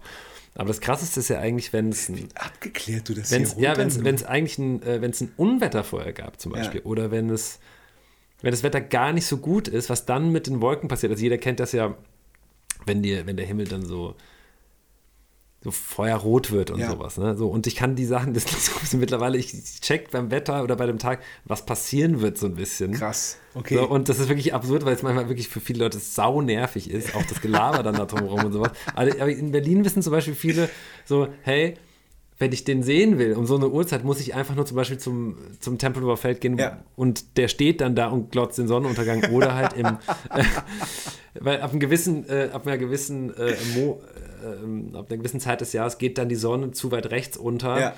Ähm, das heißt, dann, dann geht die schon in so einem Wald da unter, dann muss ich woanders hingehen. Dann gehe ich immer zum Sonnenuntergangstipp äh, gucken in Berlin, Flakturm im, äh, äh, bei, beim Gesundbrunnen. Und da sieht man eigentlich das ganze Jahr die Sonne an einem Horizont untergehen. Geil, sehr schön. Sehr schön. Ähm, ja, ich denke, dass jeder so ein, so ein Sonnenuntergangsbild. Geil, was, was, was du meintest, wenn vorher ein Unwetter war, dann, dann kann ich das immer nicht checken, wie schnell sich das alles ändert. Ja, der Witz ist ja, wenn es ein Unwetter gibt, dann das bedeutet, dass das Wetter krass in Bewegung ist. Mhm. Genau. Und dann ist meistens so im Sommer, dass dann, ähm, dass das auch wieder so schnell weg ist irgendwann, ja. Und außerdem gibt es ja noch Regenradar-App und da kann man ja relativ genau sagen, wann es wieder aufhört zu pissen. Ja. Und ähm, dann passiert meistens was Unfassbares. Ja. Ja. Ja. Also ich finde, ich bin wirklich tatsächlich immer wieder, ähm, äh, wirklich tatsächlich, also ich bin eindeutig, ich, bin, äh, ich bin immer wieder fasziniert, wie fasziniert ich davon bin. Ja. ja? Und ähm, mich machen Tage oft einfach kirre, Mhm. aus Gründen. Ja? Und für mich ist ein Sonnenuntergang was, was wie so ein sehr beruhigender Abschluss für mich ist. Ja? Also ich bin oft fahrig und ähm, durcheinander und grübel sau viel, regt mich wahnsinnig viel auf über irgendeinen Scheiß und und dieser Moment, wenn, die, wenn es einen Sonnenuntergang gibt, ja, das ist einfach sowas, das hat sowas wahnsinnig Beruhigendes und dann, dann checkt man in so einem Moment auch, wenn man zum Beispiel eine weite, es bedeutet ja fast immer, wenn du einen Sonnenuntergang siehst, dass du eine weite Sicht hast. Also in der Häuserschlucht kannst du keinen wirklichen Sonnenuntergang sehen. Und dann siehst Wobei du es mal, gibt in New York diesen einen Punkt, wo dann die Sonne genau zwischen den, zwischen den Häuserschluchten untergeht. ah, okay. Ist dann halt so ganz kurz, dann so zack, es ist genau, genau, genau zentriert, ist perfekt alles so und dann zack, ist sie schon- schon wieder weg. Okay. Wäre nichts für dich, oder? Naja, wenn ich gerade da wäre, dann vielleicht schon, ja. ähm, aber das hat jedenfalls was, wenn du, wenn du in die Weite guckst und dann halt so ein, so ein Naturphänomen siehst, dann wird dann auch e- dann in dem Moment auch so ein bisschen der Kram, über den du dich gerade aufgeregt hast, Ja. wieder mal den ganzen Tag auch so ein bisschen egaler. Und ich glaube, dass in, in, bei solchen Momenten, deswegen tatsächlich liebe ich es einfach am meisten, durch die Natur zu radeln, zu ähm, es einfach anzuglotzen irgendwie und einfach da, das einfach zu, ich weiß gar nicht, sagen, einfach da drin zu sein, weil mir das einfach das Gefühl nimmt, dass es irgendwie Probleme im Leben gibt und die ähm, wichtig wären irgendwie so. Also Ja, ich das heißt, meine, dass, das- dass, ich meine- dass, die Faszination dafür, dass es was Größeres gibt, Wollte ich gerade sagen. genau, Diese- dass es Größeres diese- gibt, genau. ist dann einfach, äh, äh, das, das nimmt mir manchmal den, den Schmerz von irgendwelchen Luxusproblemen irgendwie Ja. so. Ja. Ja. natürlich hab, wenn ich, natürlich hatte ich schon Probleme im Leben, die vielleicht kein Luxus waren, aber Ja. viele sind natürlich, wissen wir ja, krasse Luxusprobleme. Nee, total. Und ja, man fühlt sich dann, dann klein, aber auf eine gute Art klein, Ja. finde ich. Ja, ja, voll. Da- Das, das, das rückt es zurecht. Deswegen, ich habe eine wahnsinnige Faszination für, äh, Faszination für Natur und, und Ausblick und Weitblick Ja. und sowas. Ich Ja. liebe auch die Berge und ähm, ja, oder auch das Meer. Ich habe jetzt so wirklich so hobbymäßig vor ein paar Jahren angefangen zu surfen. So, aber was natürlich wahnsinnig frustrierend ist. Und jeder, der surft, irgendwie wird sagen, ja, nee, du surfst überhaupt nicht. Klar, durch. so, aber aber, einfach diese ganzen Orte, wo Ja. wirklich diese, diese einfach so Natur, wo die Natur so im Vordergrund steht, wo man so selber, ähm, wo man ganz klar gemacht bekommt, man ist einfach nur wahnsinnig klein und an nichts, quasi Mhm. im positiven Sinne. Ähm, das finde ich wahnsinnig gut. Oder Ja. ein Sternenhimmel einfach, einfach nur anglotzen oder in Lagerfeuer glotzen. Einfach diese, so, so, klingt jetzt so super klischee-mäßig, ne? Ja. aber das sind wirklich mittlerweile fast einfach meine größten Hobbys. Du hast mich ja quasi auch beim Lagerfeuer erwischt, als du mich gefragt hast, ob ich mitmache. Ich habe das, ich hab das gespürt. Ich habe auf, die, hab auf den richtigen Zeitpunkt gewartet. Ähm, gibt es Unterschiede bei den Sonnenuntergängen von welchem Ort? Also, aber ich meine jetzt global gesehen. Ist der Sonnenuntergang in Japan oder in Asien anders als in Portugal oder Südamerika? Habe ich immer irgendwie gehört, ja, die wo, unter, wo Sonnenuntergänge auf Bali sind die schönsten. Also, keine Ja. Ahnung, ehrlich gesagt. Also Okay. ich habe, ich, ich würde das, das kann sein, dass das irgendwie so ist, Ja. ja, aber ich glaube ehrlich gesagt, die Sonnenuntergänge sind da, wo das Wetter am, cra- am verrücktesten Ja. ist, ist, sind die am interessantesten, Ja. weil eben mit den, mit den, wenn die, wenn die Wolken am, am absurdesten sind und die Sonne richtig steht, dann gibt es die geilsten. Jetzt Und nicht auch, diese lang, sag ich mal, langweiligen, die du irgendwo hast, wo eigentlich nie ein Wölkchen am Himmel Genau, ist. das, und das verstehe ich jetzt auch, weil da, da, da entsteht die Größe nicht. Erst wenn du die Wolken hast, Genau. die, die das widerspiegeln, die Farbe geben, die alles und so. Genau, dann, eigentlich dann, passiert, dann, dann eigentlich die passiert das, das Interessante auch, Ja. nachdem die Sonnenuntergang ist. Das ist Ja, so interessant. Leute gucken sich mal einen Sonnenuntergang an, Und gehen gehen sie so weg. Ja, und drehen sich um und gehen. Ich Ja, so, nein, jetzt verstehe soll ich gehen, jetzt willst du eine halbe Stunde warten. Geil. Ja. Ach, schön. Ja, sehr gut. Darauf habe ich, mich schon echt gefreut, äh, äh, über die mit Sonnenuntergänge, mit dir über Sonnenuntergänge zu sprechen. ähm, was nehmen wir? Die Ärzte oder die Totenhosen? Die Ärzte natürlich, sorry. Die Ärzte. Ja, das war mein erstes Konzert auch. Ja. Ja, Wo? In, in, Gießen am Ja. z- 20.05.1994, mein Geil. erstes Konzert überhaupt. Und es war auch da, glaube ich, war ich nie mehr so aufgeregt und so geflasht vom Konzert einfach.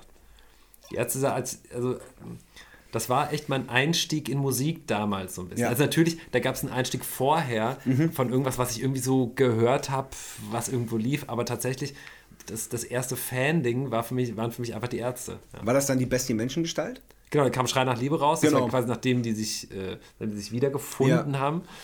Und ähm, Klassiker, nix am Text kapiert, also vor allem den Gag nicht. ne? Äh, Aber trotzdem einfach so, äh, äh, ja. ich hatte auch damals wirklich alles an Merch und so. Ne? Und das, Ach, äh, okay. Ich war auf so vielen Ärztekonzerten als Jugendlicher. Und ähm, ein Freund von mir, der mh, äh, Produzent, der Markus Ganter, und ähm, der Michbeck, der früher in der Casper-Band gespielt hat, ähm, wir haben das irgendwann mal geschnallt, so dass wir einfach, dass unser, unser erste Musikliebe so die, äh, die Ärzte waren. Und die haben ja quasi, haben wir vor zwei Jahren war es, glaube ich, haben nach sechs Jahren wieder das erste Konzert gespielt, nämlich in Warschau. Und da haben wir schon ganz früh äh, klar gemacht, hey, da fahren wir hin. Dann haben wir von, ähm, von der Booking-Agentur, von der äh, von Katrin netterweise äh, auch Gästeliste bekommen. Und, Ach, äh, geil. Ja, und ich hatte, ich hatte auf diesem Konzert in Warschau das T-Shirt an, was ich mir am 20.05.1994 in Gießen gekauft habe. Nein, ja, ist das geil. So ein. Batik-Shirt mit äh, Gwendoline. Voll gut. Ja, also ich bin jetzt bei den letzten Ärztealben bin ich jetzt nicht mehr so, äh, so am Start gewesen, Ja. natürlich so. Das hat dann irgendwann aufgehört, aber trotzdem. Ey, bei Dunkel fand ich richtig gut. Da habe ich mich echt gefreut, dass ich dachte so, ey, wirklich die beste Ärzteplatte seit langer Zeit. Das kann, ich bin da schon früh, dann, ich bin schon, ich bin schon recht lang ausgestiegen, aber trotzdem, das ist, Du warst in Warschau auf dem Konzert. Ja, aber albumtechnisch meine ich irgendwie so. Aber, aber du, du bist auch nicht hingef hin, hin, hingefahren, um die, um die, die, die, die neue Platte zu hören. Ja, eben, nee, genau. Nee. Ähm, aber äh, das war schon wirklich.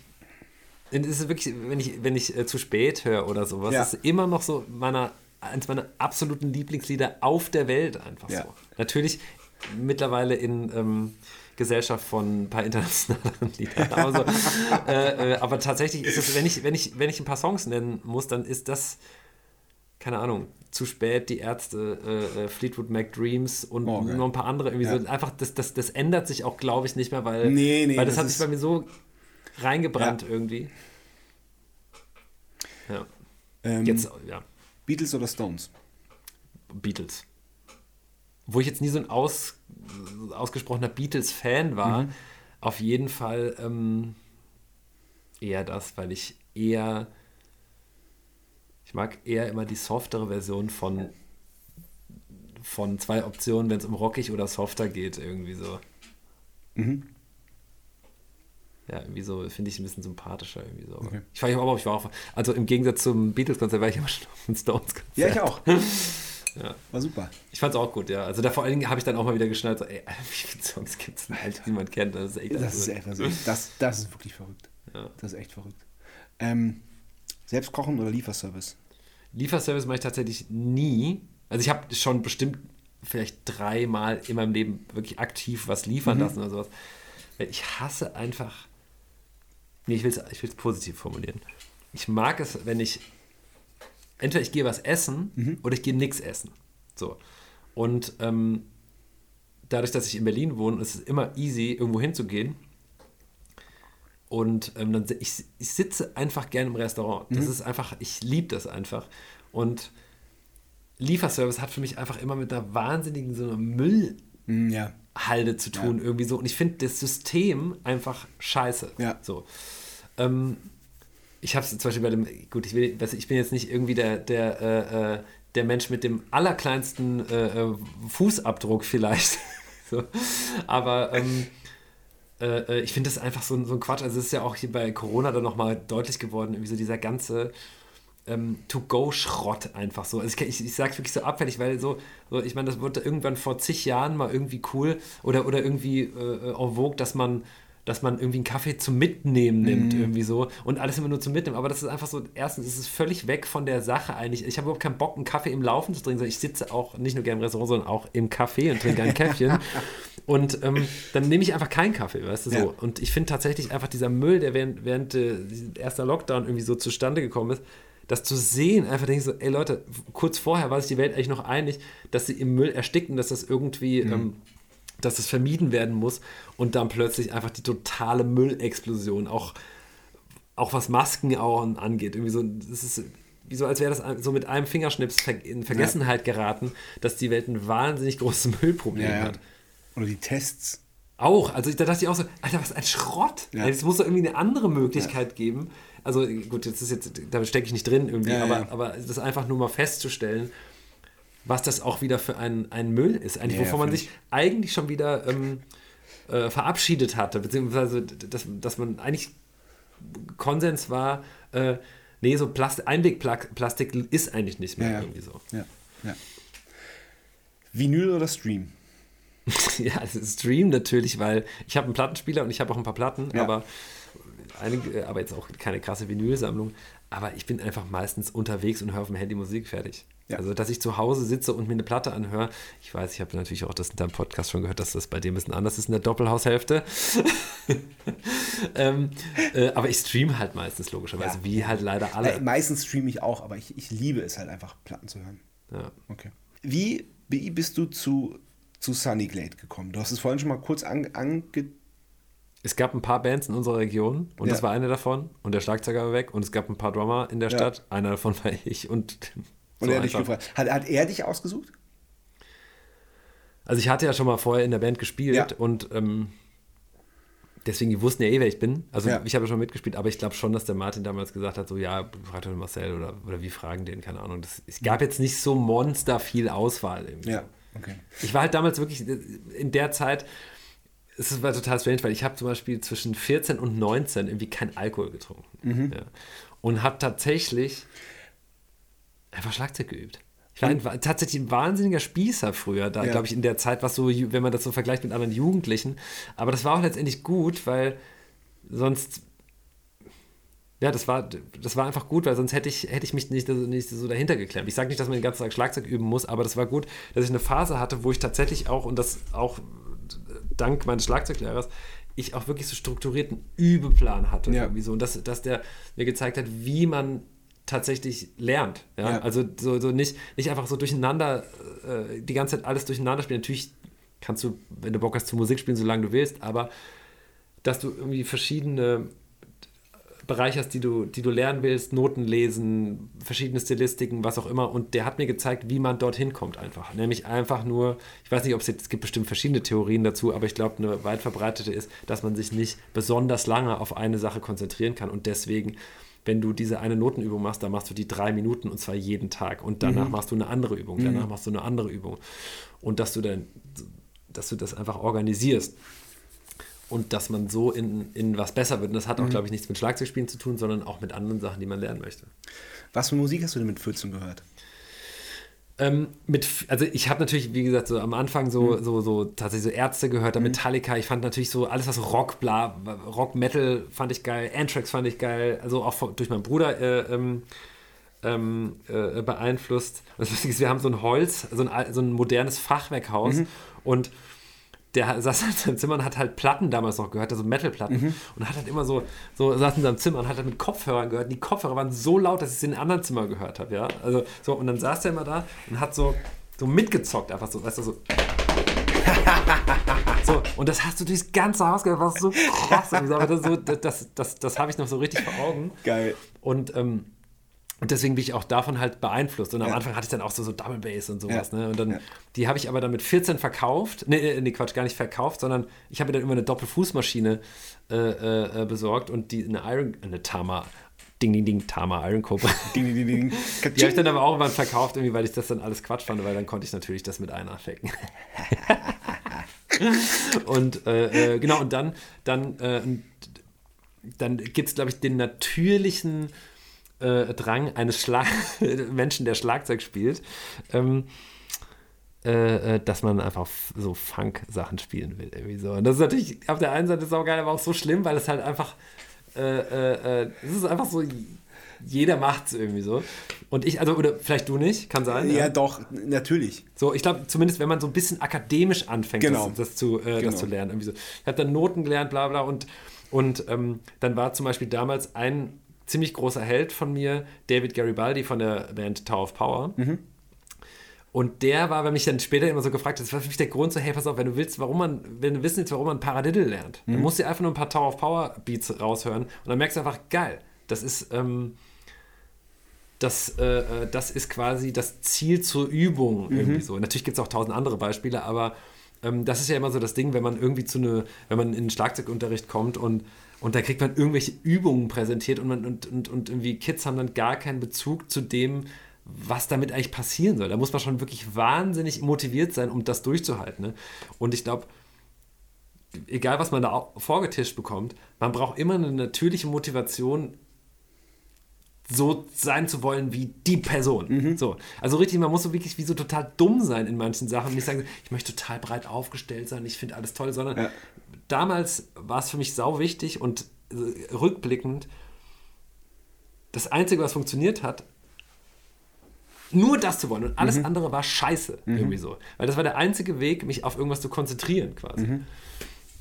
Und dann war das halt eine Zeit lang das und dann habe ich halt so Funkzeug, was heißt, das klingt so abwertend, so Funkzeug gehört, aber ich, ich fand das schon ziemlich geil, was halt ja, einfach Musik, die, die keine Rockmusik war eine Zeit Ja. lang. Ja, und dann gab es halt, halt in den 90ern dann so ganz viel so Pop-Rock-Kram, was ich dann gut fand, irgendwie, weil ich irgendwie so diesen, diesen satten Sound irgendwie geil fand, irgendwie so. Und ähm, ja, also eigentlich, ich würde mal sagen, am Ende sind doch meine Wurzeln, obwohl ich jetzt mittlerweile auch, ich sag mal, stilistisch jetzt nicht, nicht, so, nicht so wahnsinnig technisch versiert bin, aber ich würde mal sagen, so geschmacklich, soundlich vers viel versierter bin als früher, ähm, bin ich trotzdem am Ende ein Pop-Rock-Schlagzeuger. So, und äh, natürlich, also das ist natürlich, das ist ein weites Feld. Natürlich Ja. kann ich auch irgendwie, also, Du, ich meine, da, da komme ich später noch drauf zu sprechen, aber du hast ein, ein Jazz-Solo hingezaubert, was sehr, sehr, sehr viele Menschen gehört haben. Aber dazu wir es später. wissen, ja, ja, stimmt, stimmt, ja, genau. Es gibt dazu auch noch eine lustige Geschichte. Also natürlich habe ich im Schlagzeugunterricht, also der hat natürlich, äh, Dirk hat mit uns so dann auch so, der hat tatsächlich ein, ein, ein, äh, ein, Buch geschrieben, das heißt Rhythmic Reading for All Instruments. Mit einem anderen Schlagzeuger noch zusammen.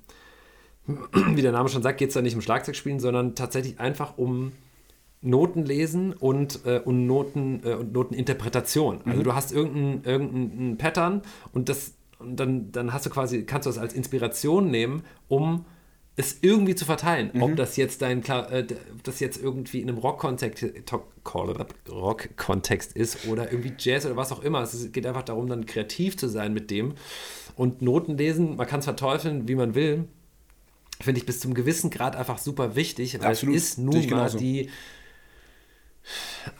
die einzige Möglichkeit, wie ich mir was notieren kann, Mhm. irgendwie so, um was zu behalten, wenn ich es schnell brauche. Natürlich, wenn man jetzt nur in seiner eigenen Band spielt, sag ich mal, und dann schreibt man auch die Songs immer zusammen, dann ist es nicht so wichtig. Ja. Ja. so, aber natürlich, wenn man eine Sprache hat, sagt so, hey, pass mal auf, das Ding ist vier Takte und auf der vier ist ein äh, äh, äh, was auch immer, ja, Ja. dann ähm, man muss gar nicht mal so weit gehen in, in jetzt so Mikrotiming, dann ist das schon hilfreich und Ja. äh, oder andersrum sau nervig, wenn man wenn man so sich so auf einer Basis sich unterhalten muss, die einfach so zu rudimentär ist vielleicht.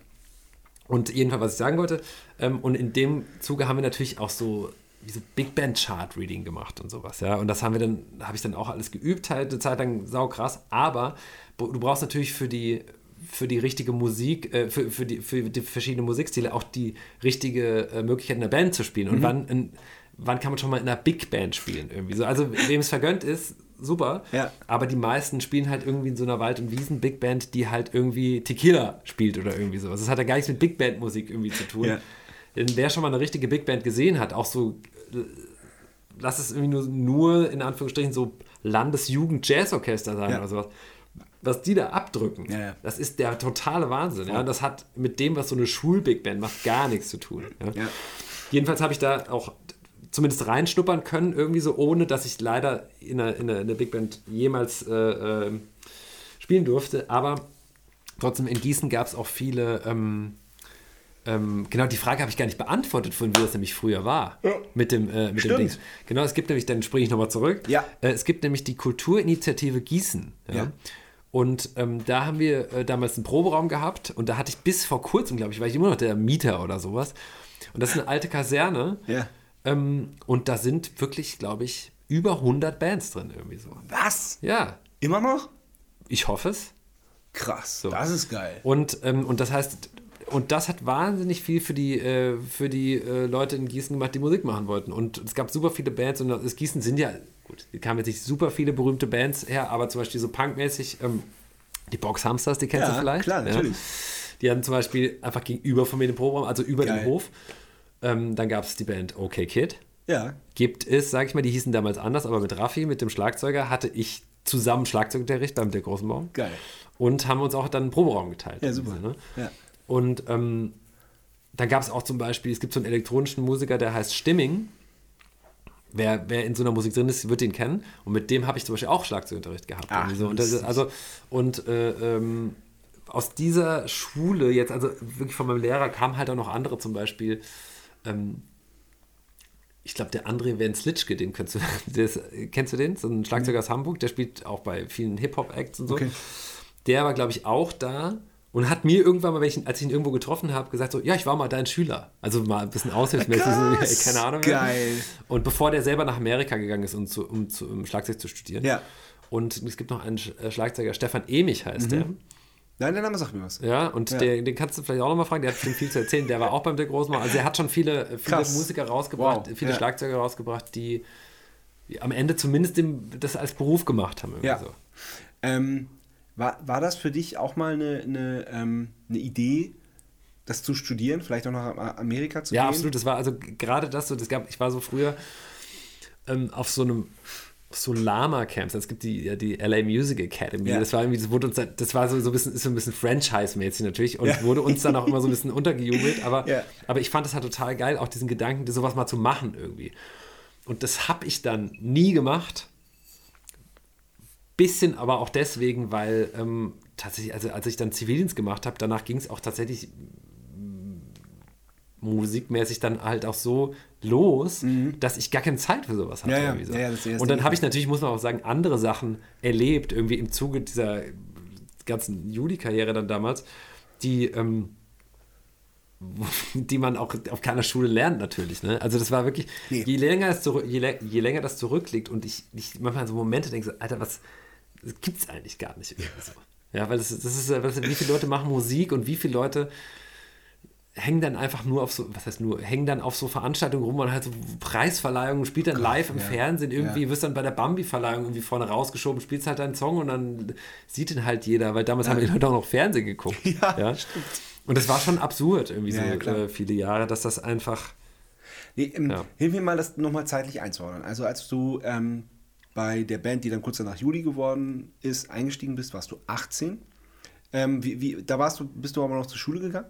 Ja, dann habe ich Abi gemacht mit 19, dann habe ich Zivildienst gemacht in Gießen. Okay, und dann, aber dann, dann ging es ja auch sofort los, oder? Weil es war immer so abgefallen, weil wir haben uns ja die Plattenfirma geteilt äh, damals, wir waren auch bei der Universal.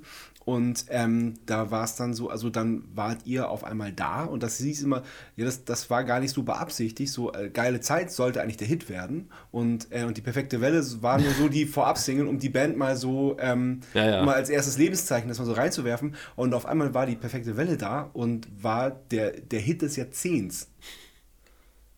Ja. Ich weiß nicht, ob das jetzt der Hit des Jahrzehnts war, auf jeden Fall kennt jeder dieses Lied Ja. irgendwie so. Ja. Aber wie, wie, wie, wie, wie, wie krass muss das denn für euch gewesen sein? Ja, das war absurd, aber äh, ich. Es klingt so komisch, aber das ist so lange her. Also, Ja. weißt du, die.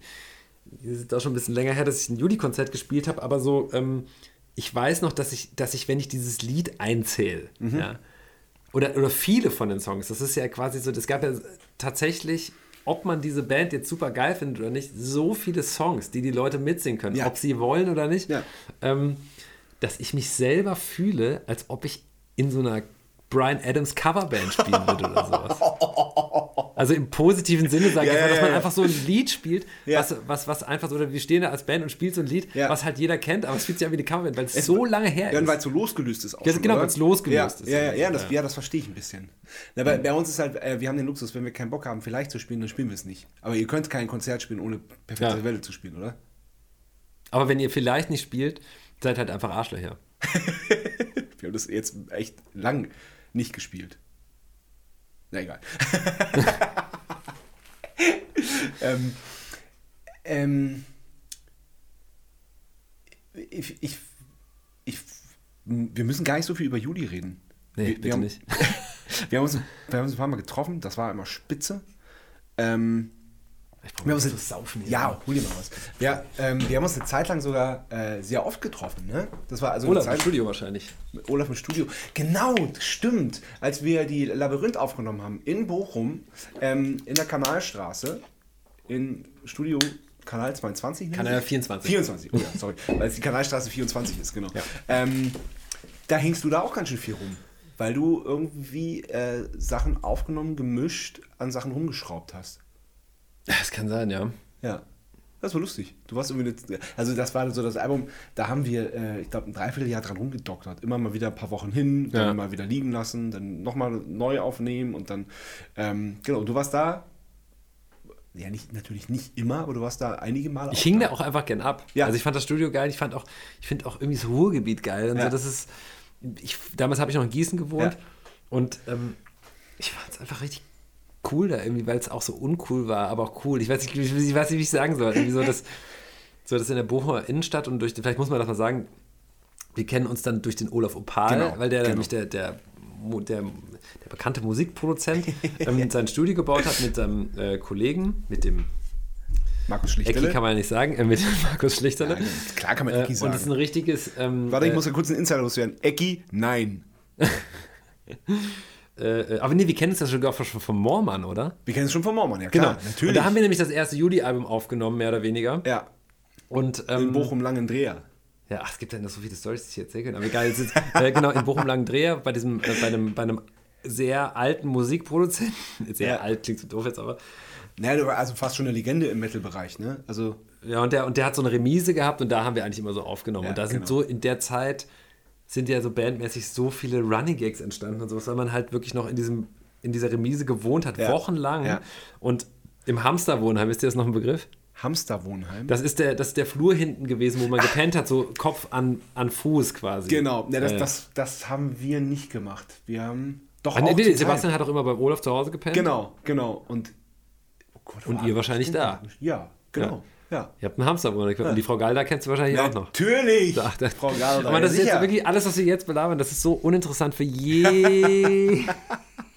das Ja, aber, ja ist, aber es ist halt schon geil. Ich meine, das Studio gibt es ja mittlerweile leider nicht mehr. Das ist, Ja. soweit ich weiß, jetzt eine Zahnarztpraxis. Ah, wirklich? Ja, ja, was echt schade ist, weil ähm, ja, Olaf hat das ja im Prinzip dann am Leben gehalten. Das war ja Mhm. ähm, ähm, Detlef Mormann, dem das Studio gehört hat, der war ja quasi nur noch administrativ da. Der hatte ja, auch, der hat ja auch kein Zeug mehr da stehen gehabt. Also das war ja irgendwann alles nur noch Olafs Zeug. Und als Olaf dann sein eigenes Studio ähm, äh, gebaut hat, dann hat er halt sein ganzes Zeug rausgeholt und alles rausgeholt und rausgeholt und irgendwann stand halt fast nichts mehr drin.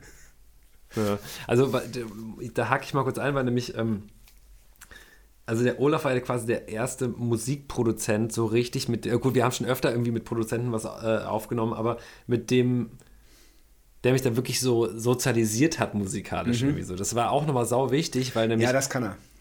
ähm, also heute ist das ja alles noch ein bisschen, das war ja damals, nicht heute. Und heute wächst ja, glaube ich, jeder auf. Irgendwie jedes Kind kann sich irgendwie ein Interface kaufen, ein paar Mikros, Ableton, Logic, was auch immer.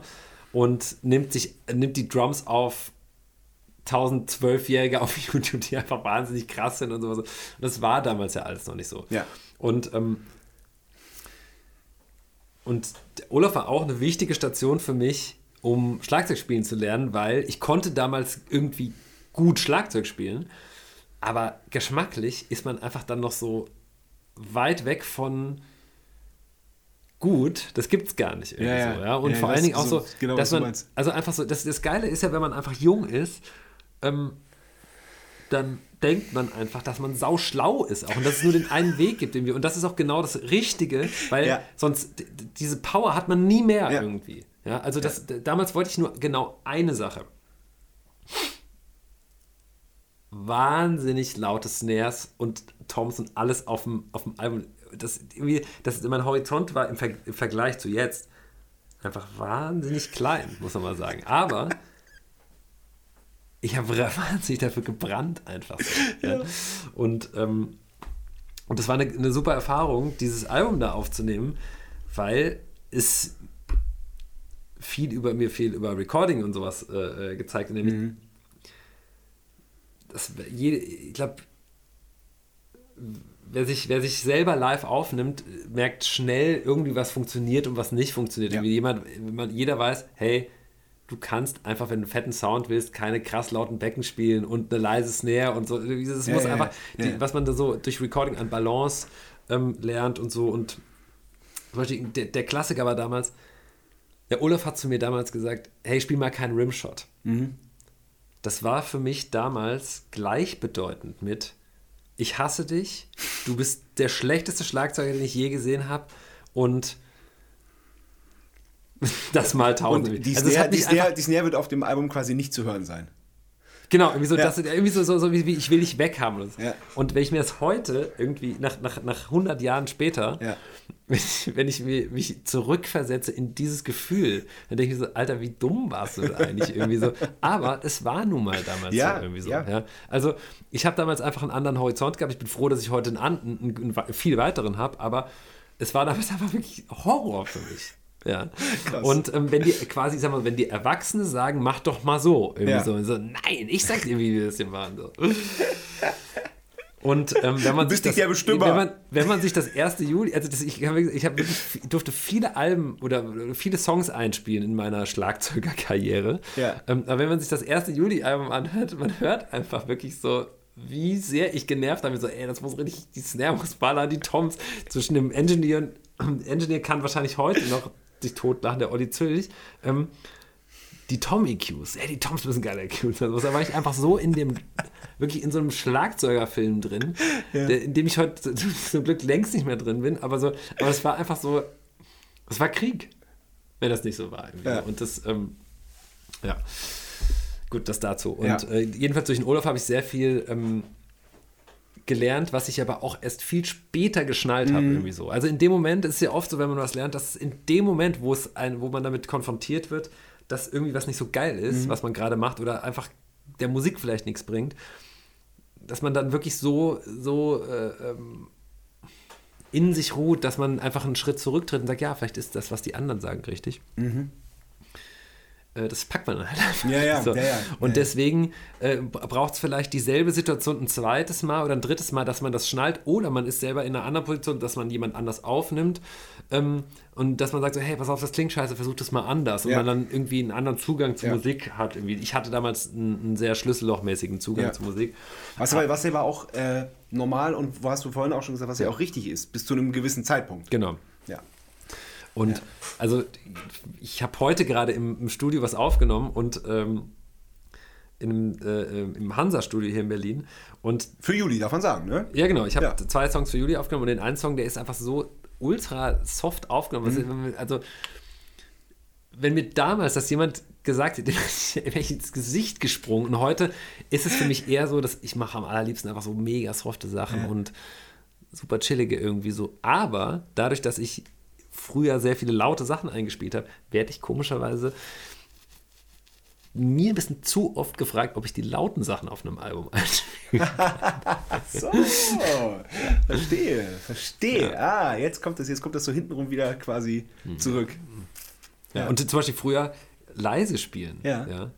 Das konnte ich wirklich gar nicht. Ja. Also ich hatte einfach tatsächlich, ich konnte super laut spielen. Ich konnte auch irgendwelche Breaks spielen, was auch immer irgendwie so, Ja. aber ähm, ich konnte einfach nicht leise spielen, weil ein Schlagzeug leise bei mir einfach nicht klingen konnte, weil Ja. ich keine Ahnung Ja. davon hatte, wie man das bedient irgendwie so. Ja. Und das ist heute äh, komplett anders. irgendwie. Ja, da fällt mir ein, ähm, wir haben, als wir im, im besagten Studio waren, um unser, äh, also Frieden im Krieg haben wir bei Mormann aufgenommen und ähm, die, das vierte Album Labyrinth eben dann im Kanal 22, wo du dann auch eine Zeit lang mit rumhangst, da haben wir bei einem Lied nicht gewusst, ähm, wie wir das angehen. Das war das Lied Unendlich. Wir wussten nicht, ob wir das brettern sollen, ob wir da so eine, so eine äh, ganz Akustik-Band-Version draus und sind da irgendwie nicht weitergekommen. Da hat Sebastian sich mal ein Schlagzeug gesetzt und irgendwie hat das nicht gezündet. Und da gibt's, ähm, wir haben ja diese diesen YouTube-Kanal bekommen bei Matzen. Da gibt es dann so eine Studio-Version.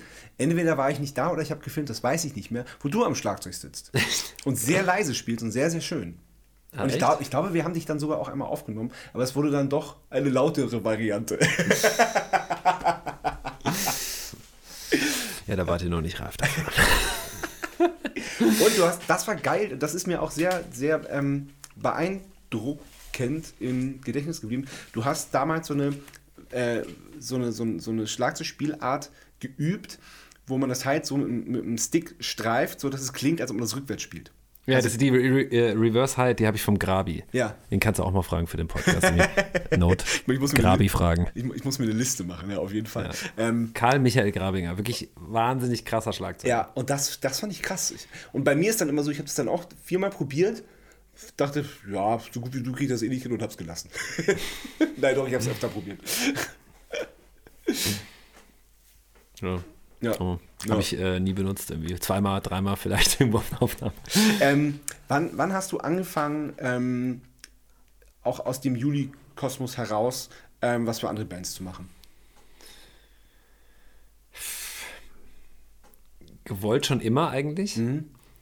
Aber wie ist es losgegangen? Mhm. Ich meine, es Ähm, war ja da quasi auch schon so ein bisschen so. Du warst halt da, wir haben dich gefragt und das hat ja auch was mit dem Lied gemacht. Du hast ja so den, Mhm. diesen, diesen, ähm, äh, die, die, diese Entwicklung des Liedes damit ja auch in, in eine bestimmte Richtung beeinflusst, auf jeden Fall. Mhm.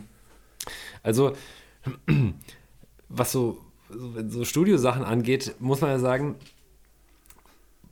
finde ich, muss man, bis heute sehe ich das so, muss man sich eigentlich gar nicht irgendwie so mit so Bands gut stellen oder so, sondern es ist ja eigentlich irgendwie mit den Leuten, die die Musik aufnehmen, oft. Äh, Und wenn du dich mit einem Produzenten oder wenn du mit einem Produzenten irgendwie gearbeitet hast, der sagt, hey, weißt du was, das war geil, was der da gemacht hat, den frage ich für die anderen Sachen auch mal. Und so läuft es ja eigentlich. Bis heute irgendwie. Also, ähm, dass äh, ähm, man irgendwie so Leute hat, mit denen man irgendwie gut arbeitet. Und das heißt auch gar nicht, dass man immer der Beste oder die Beste oder das, keine Ahnung, die, die krassesten Skills hat oder Ja. so, sondern einfach, dass irgendwas matcht. Ja. So. Und ähm, das ist tatsächlich dann irgendwie so losgegangen, muss man sagen, so über die Juli-Geschichte natürlich, weil ich zum ersten Mal mit Produzenten gearbeitet habe, die irgendwie was zu melden hatten und andere Projekte auch hatten. Und ähm, zum Beispiel der damalige Engineer, der, äh, der Olli Zülch, der hat mich dann für eine Sängerin gefragt und so weiter. Dann ging das eigentlich immer so weiter irgendwie so. Ich weiß gar nicht, wie das dann. Und der Olaf hat mich vielleicht auch mal für irgendwas gefragt, leider viel zu selten, wie ich mir gerne gewünscht hätte. Und ähm, dann habe ich dann halt auch schon relativ früh dann irgendwie so, so äh, äh, angefangen, irgendwie so selber aufzunehmen und so. Und irgendwie auch, irgendwie auch Musik zu machen, aber so irgendwie, ich habe aber nie was rausgebracht irgendwie so. Und weil ich irgendwie so in diesem Drummer-Ding so ein bisschen gefangen war und äh, immer noch ein bisschen zu sehr bin, obwohl ich irgendwie auch sehr gerne Musik mache irgendwie und äh, so ganz, ich sag mal, ganzheitlicher. Ähm, und ähm, was wollte ich sagen? Ach, wie das angefangen hat, genau. Ja. Ähm, genau, über den Olaf-Kosmos tatsächlich. Ja. Weil, dann, weil der auch wieder Bands äh, oder irgendwelche Leute aufgenommen hat, die, die dann irgendwie einen Drummer gebraucht haben, weil der ausgestiegen ist oder was auch immer. Und so ging das dann immer weiter irgendwie so. Und wie das dann, ja, dadurch ist es losgegangen ganz einfach. Ja. Und ähm, äh, ja, und dann, dann hat sich das so, wie das ja ist. Ich meine, egal was du machst, das spricht sich dann irgendwie rum und dann gibt es halt ein paar Leute, die das und das machen und dann fällt halt der Name dann irgendwie. Und dann, dann habe ich eine, eine Zeit lang auch tatsächlich viel so Aushilfe in, in so, so Feuerwehrmann in irgendwelchen Bands gemacht. Ja, ja, ja, ja. Ähm, das hast du, hast du eine Zeit lang relativ viel gemacht tatsächlich, ne? Ja, was tatsächlich, was ich richtig, richtig cool fand, muss ich mal sagen. Ich habe mal eine Zeit lang, wo die auch richtig so am Start waren, so bei der Band Mia gespielt. Ja, ja, ja. Und ähm, das war so 2009 und das war, weil der Gunnar, der auch schon einen Podcast gemacht Hast hat. du die Folge gehört eigentlich schon? Nein, du hast mir als Hausaufgabe gegeben, aber ich habe es noch nicht gehört. Musst du machen. Okay. Ja. Ähm, der hat sich so blöd irgendwie, was weiß ich, beim Zähneputzen oder sowas verdreht, Ja. ähm, dass bei dem einfach nichts mehr ging. Also was wirklich passiert ist, kann man in der Folge mit Gunnar von Mia nachholen. Ach geil, er hat darüber gesprochen, oder wie? Ich glaube ja. Ach, interessant. Also, wir haben sehr viel gesprochen. Ich glaube, okay, auf ja. jeden Fall, das, was ich wusste, war, er hat sich irgendwie verrenkt, Ja. ist dann zum Physiotherapeuten gegangen und der hat ihn nochmal so richtig verrenkt. Ja, ja, ja, genau, genau, genau. Und dann war ich quasi so, so, so einen gefühlten Sommer auf Abruf. Mhm. Es waren am Ende nur vier Gigs oder sowas. Aber es war Rock am Ring, Rock im Park und so ein MDR Sputnik-Ding und nochmal irgendwie so ein anderes Ding. Äh, Und das fand ich. Mhm. Und ein Musikvideo. und ein Musikvideo, genau. Äh, und das fand ich insofern geil, weil nämlich ich war in dem Jahr davor oder zwei Jahre davor mit, mit Freunden bei Rock am Ring und Mhm. wir haben wirklich so richtig abgefeiert vor der Alterna Stage bei Rock am Ring zu mir irgendwie. Geil. Ach, und dann ein paar. Jahre später habe ich dann selber Tanz der Moleküle da eingestartet. Krass. Und es war wirklich, ich, also wenn ich so ein paar Momente nennen müsste irgendwie Ja. so, diese, die, die kurze Zeit, wo ich in dieser Band gespielt habe, die fand ich wirklich wahnsinnig geil. Da kriege ich immer noch ein bisschen Cool. Gänsehaut, weil das war so heftig. Weil ich habe dann in, in dieser Zeit so auch durch den, äh, den äh, Typen, den ich gerade den Typen, den Schlagzeuger, den ich gerade genannt habe, den Grabi, Ja. so Aushilfsgeschichten äh, äh, äh, gehabt. Das heißt, das heißt, ich bin da so, habe dann immer mal so ein paar Gigs für, für Hinz und Kunz und die und jene gespielt. Zum Beispiel bei Hacienda. Cassandra Steen habe ich mal gespielt Ja, für bei- den Grabi. Alles klar. Bei Reinvented. Nee, Reinvented hast du selber gegründet. Nee, wie war Nee, das? da habe ich mal, da, genau, da war ich mal irgendwann so eine Zeit lang Mitglied. ja, ja, okay. Aber die, die, die, die gab es ja auch nicht lange, ne? Nicht mehr nachdem, nicht mehr als ich mitgespielt habe. äh, ich habe äh, mir noch jedenfalls, auf, ähm, ja, die, ich hab mir ein paar ähm, aufgeschrieben. Genau, dann habe ich, da habe ich bei Cassandra Steen ein paar Ja. Gigs gespielt und dann weiß ich noch, dass, die, dass der Andi von mir mich angerufen hat, hat gefragt, was, Marcel, was machst du denn morgen? Dann habe ich gesagt, ja, da spiele ich, glaube ich, bei Cassandra Steen mit beim Komet oder sowas. Das Mhm. gab es dann noch so. Nee, das geht nicht, du musst nach Berlin kommen, du musst bei uns spielen. Der Gunnar hat sich verletzt. Und er so, okay, alles klar. Und zu dem Zeitpunkt kannte ich die Meets noch nicht persönlich. Ja. Ja. Und ich habe die immer nur so gesehen, dass äh, die sehr streng war irgendwie. Und die Ja. hat mir, mir persönlich auch nie Hallo gesagt. Ja, ja. Und ähm, da wusste ich noch nicht, dass sie cool ist. Sie ist super cool. Ähm, genau, und jedenfalls diese paar Tage mit dieser Band, es war dann einfach so, ich bin in den Zug gestiegen, habe mir dann wie nach dieser Chart-Methode die Songs rausgeschrieben Ja. für ein 90-Minuten-Programm. Ja. Und zwei Tage später, glaube ich, haben wir äh, beim MDR Sputnik Headliner gespielt, auf so einer äh, Dings irgendwie so. Und, äh, und das war richtig krass für mich einfach Ja. so, weil das war eine richtig durchgetimte Show. Und ja, das, war, das war einfach ein, ich fand es damals wirklich Hammer. Ja. Ich weiß noch, dass ich auf der Bühne stand und danach war, äh, hat, nee, danach hat nämlich noch Thomas D. gespielt, glaube ich, und dann kam Bertil, den kennst du natürlich Ja, auch klar, wahrscheinlich. Bertil Marke, so, äh, und Der äh, kommt auch bald. der kommt auch bald, Mhm. genau. Und der war jedenfalls, war auch da irgendwie so. Und ich weiß noch so genau, dass ich danach auf der Bühne stand und dachte, Alter, das war wirklich das Hammermäßigste, was ich so gemacht habe, was- weil es so Amok-mäßig war Ja, einfach. ja. Ja. Und so Sachen habe ich dann immer mal wieder gemacht irgendwie und dann sind die mir natürlich ein bisschen leichter gefallen, aber es war in eine Zeit lang irgendwie so klar, ah scheiße, irgendjemand ist so halb tot oder sowas. Wir rufen an Marcel schnell irgendwie so. Ja, krass, ich meine, das- das, das kann aber auch wirklich nicht jeder sich innerhalb von, von, von zwei Tagen eine, 90, eine durchgetaktete 90-Minuten-Show drauf zu, drauf zu kriegen. Also das ist schon eine krasse Leistung. Ja, ja. In einem gewissen Bereich. Ich könnte jetzt zum Beispiel auch kein, kein Jazzkonzert oder sowas ja, nee, spielen. ja, Das, ne, ja. gut, aber trotzdem. Wenn man jetzt hier liest, ich, ich, du hast mir gerade eine Playlist gegeben mit den Sachen, die du getrommelt hast. Da sind Boy drin, Drangsal, äh, Dagobert, Bosse, äh, Luca Vasta, Andy Finns, cool. Ähm, Philipp Dittberner, Casper. Ey, die Liste ist sehr lang, die hört gar nicht auf. Und da sind auch echt coole, coole Sachen drauf.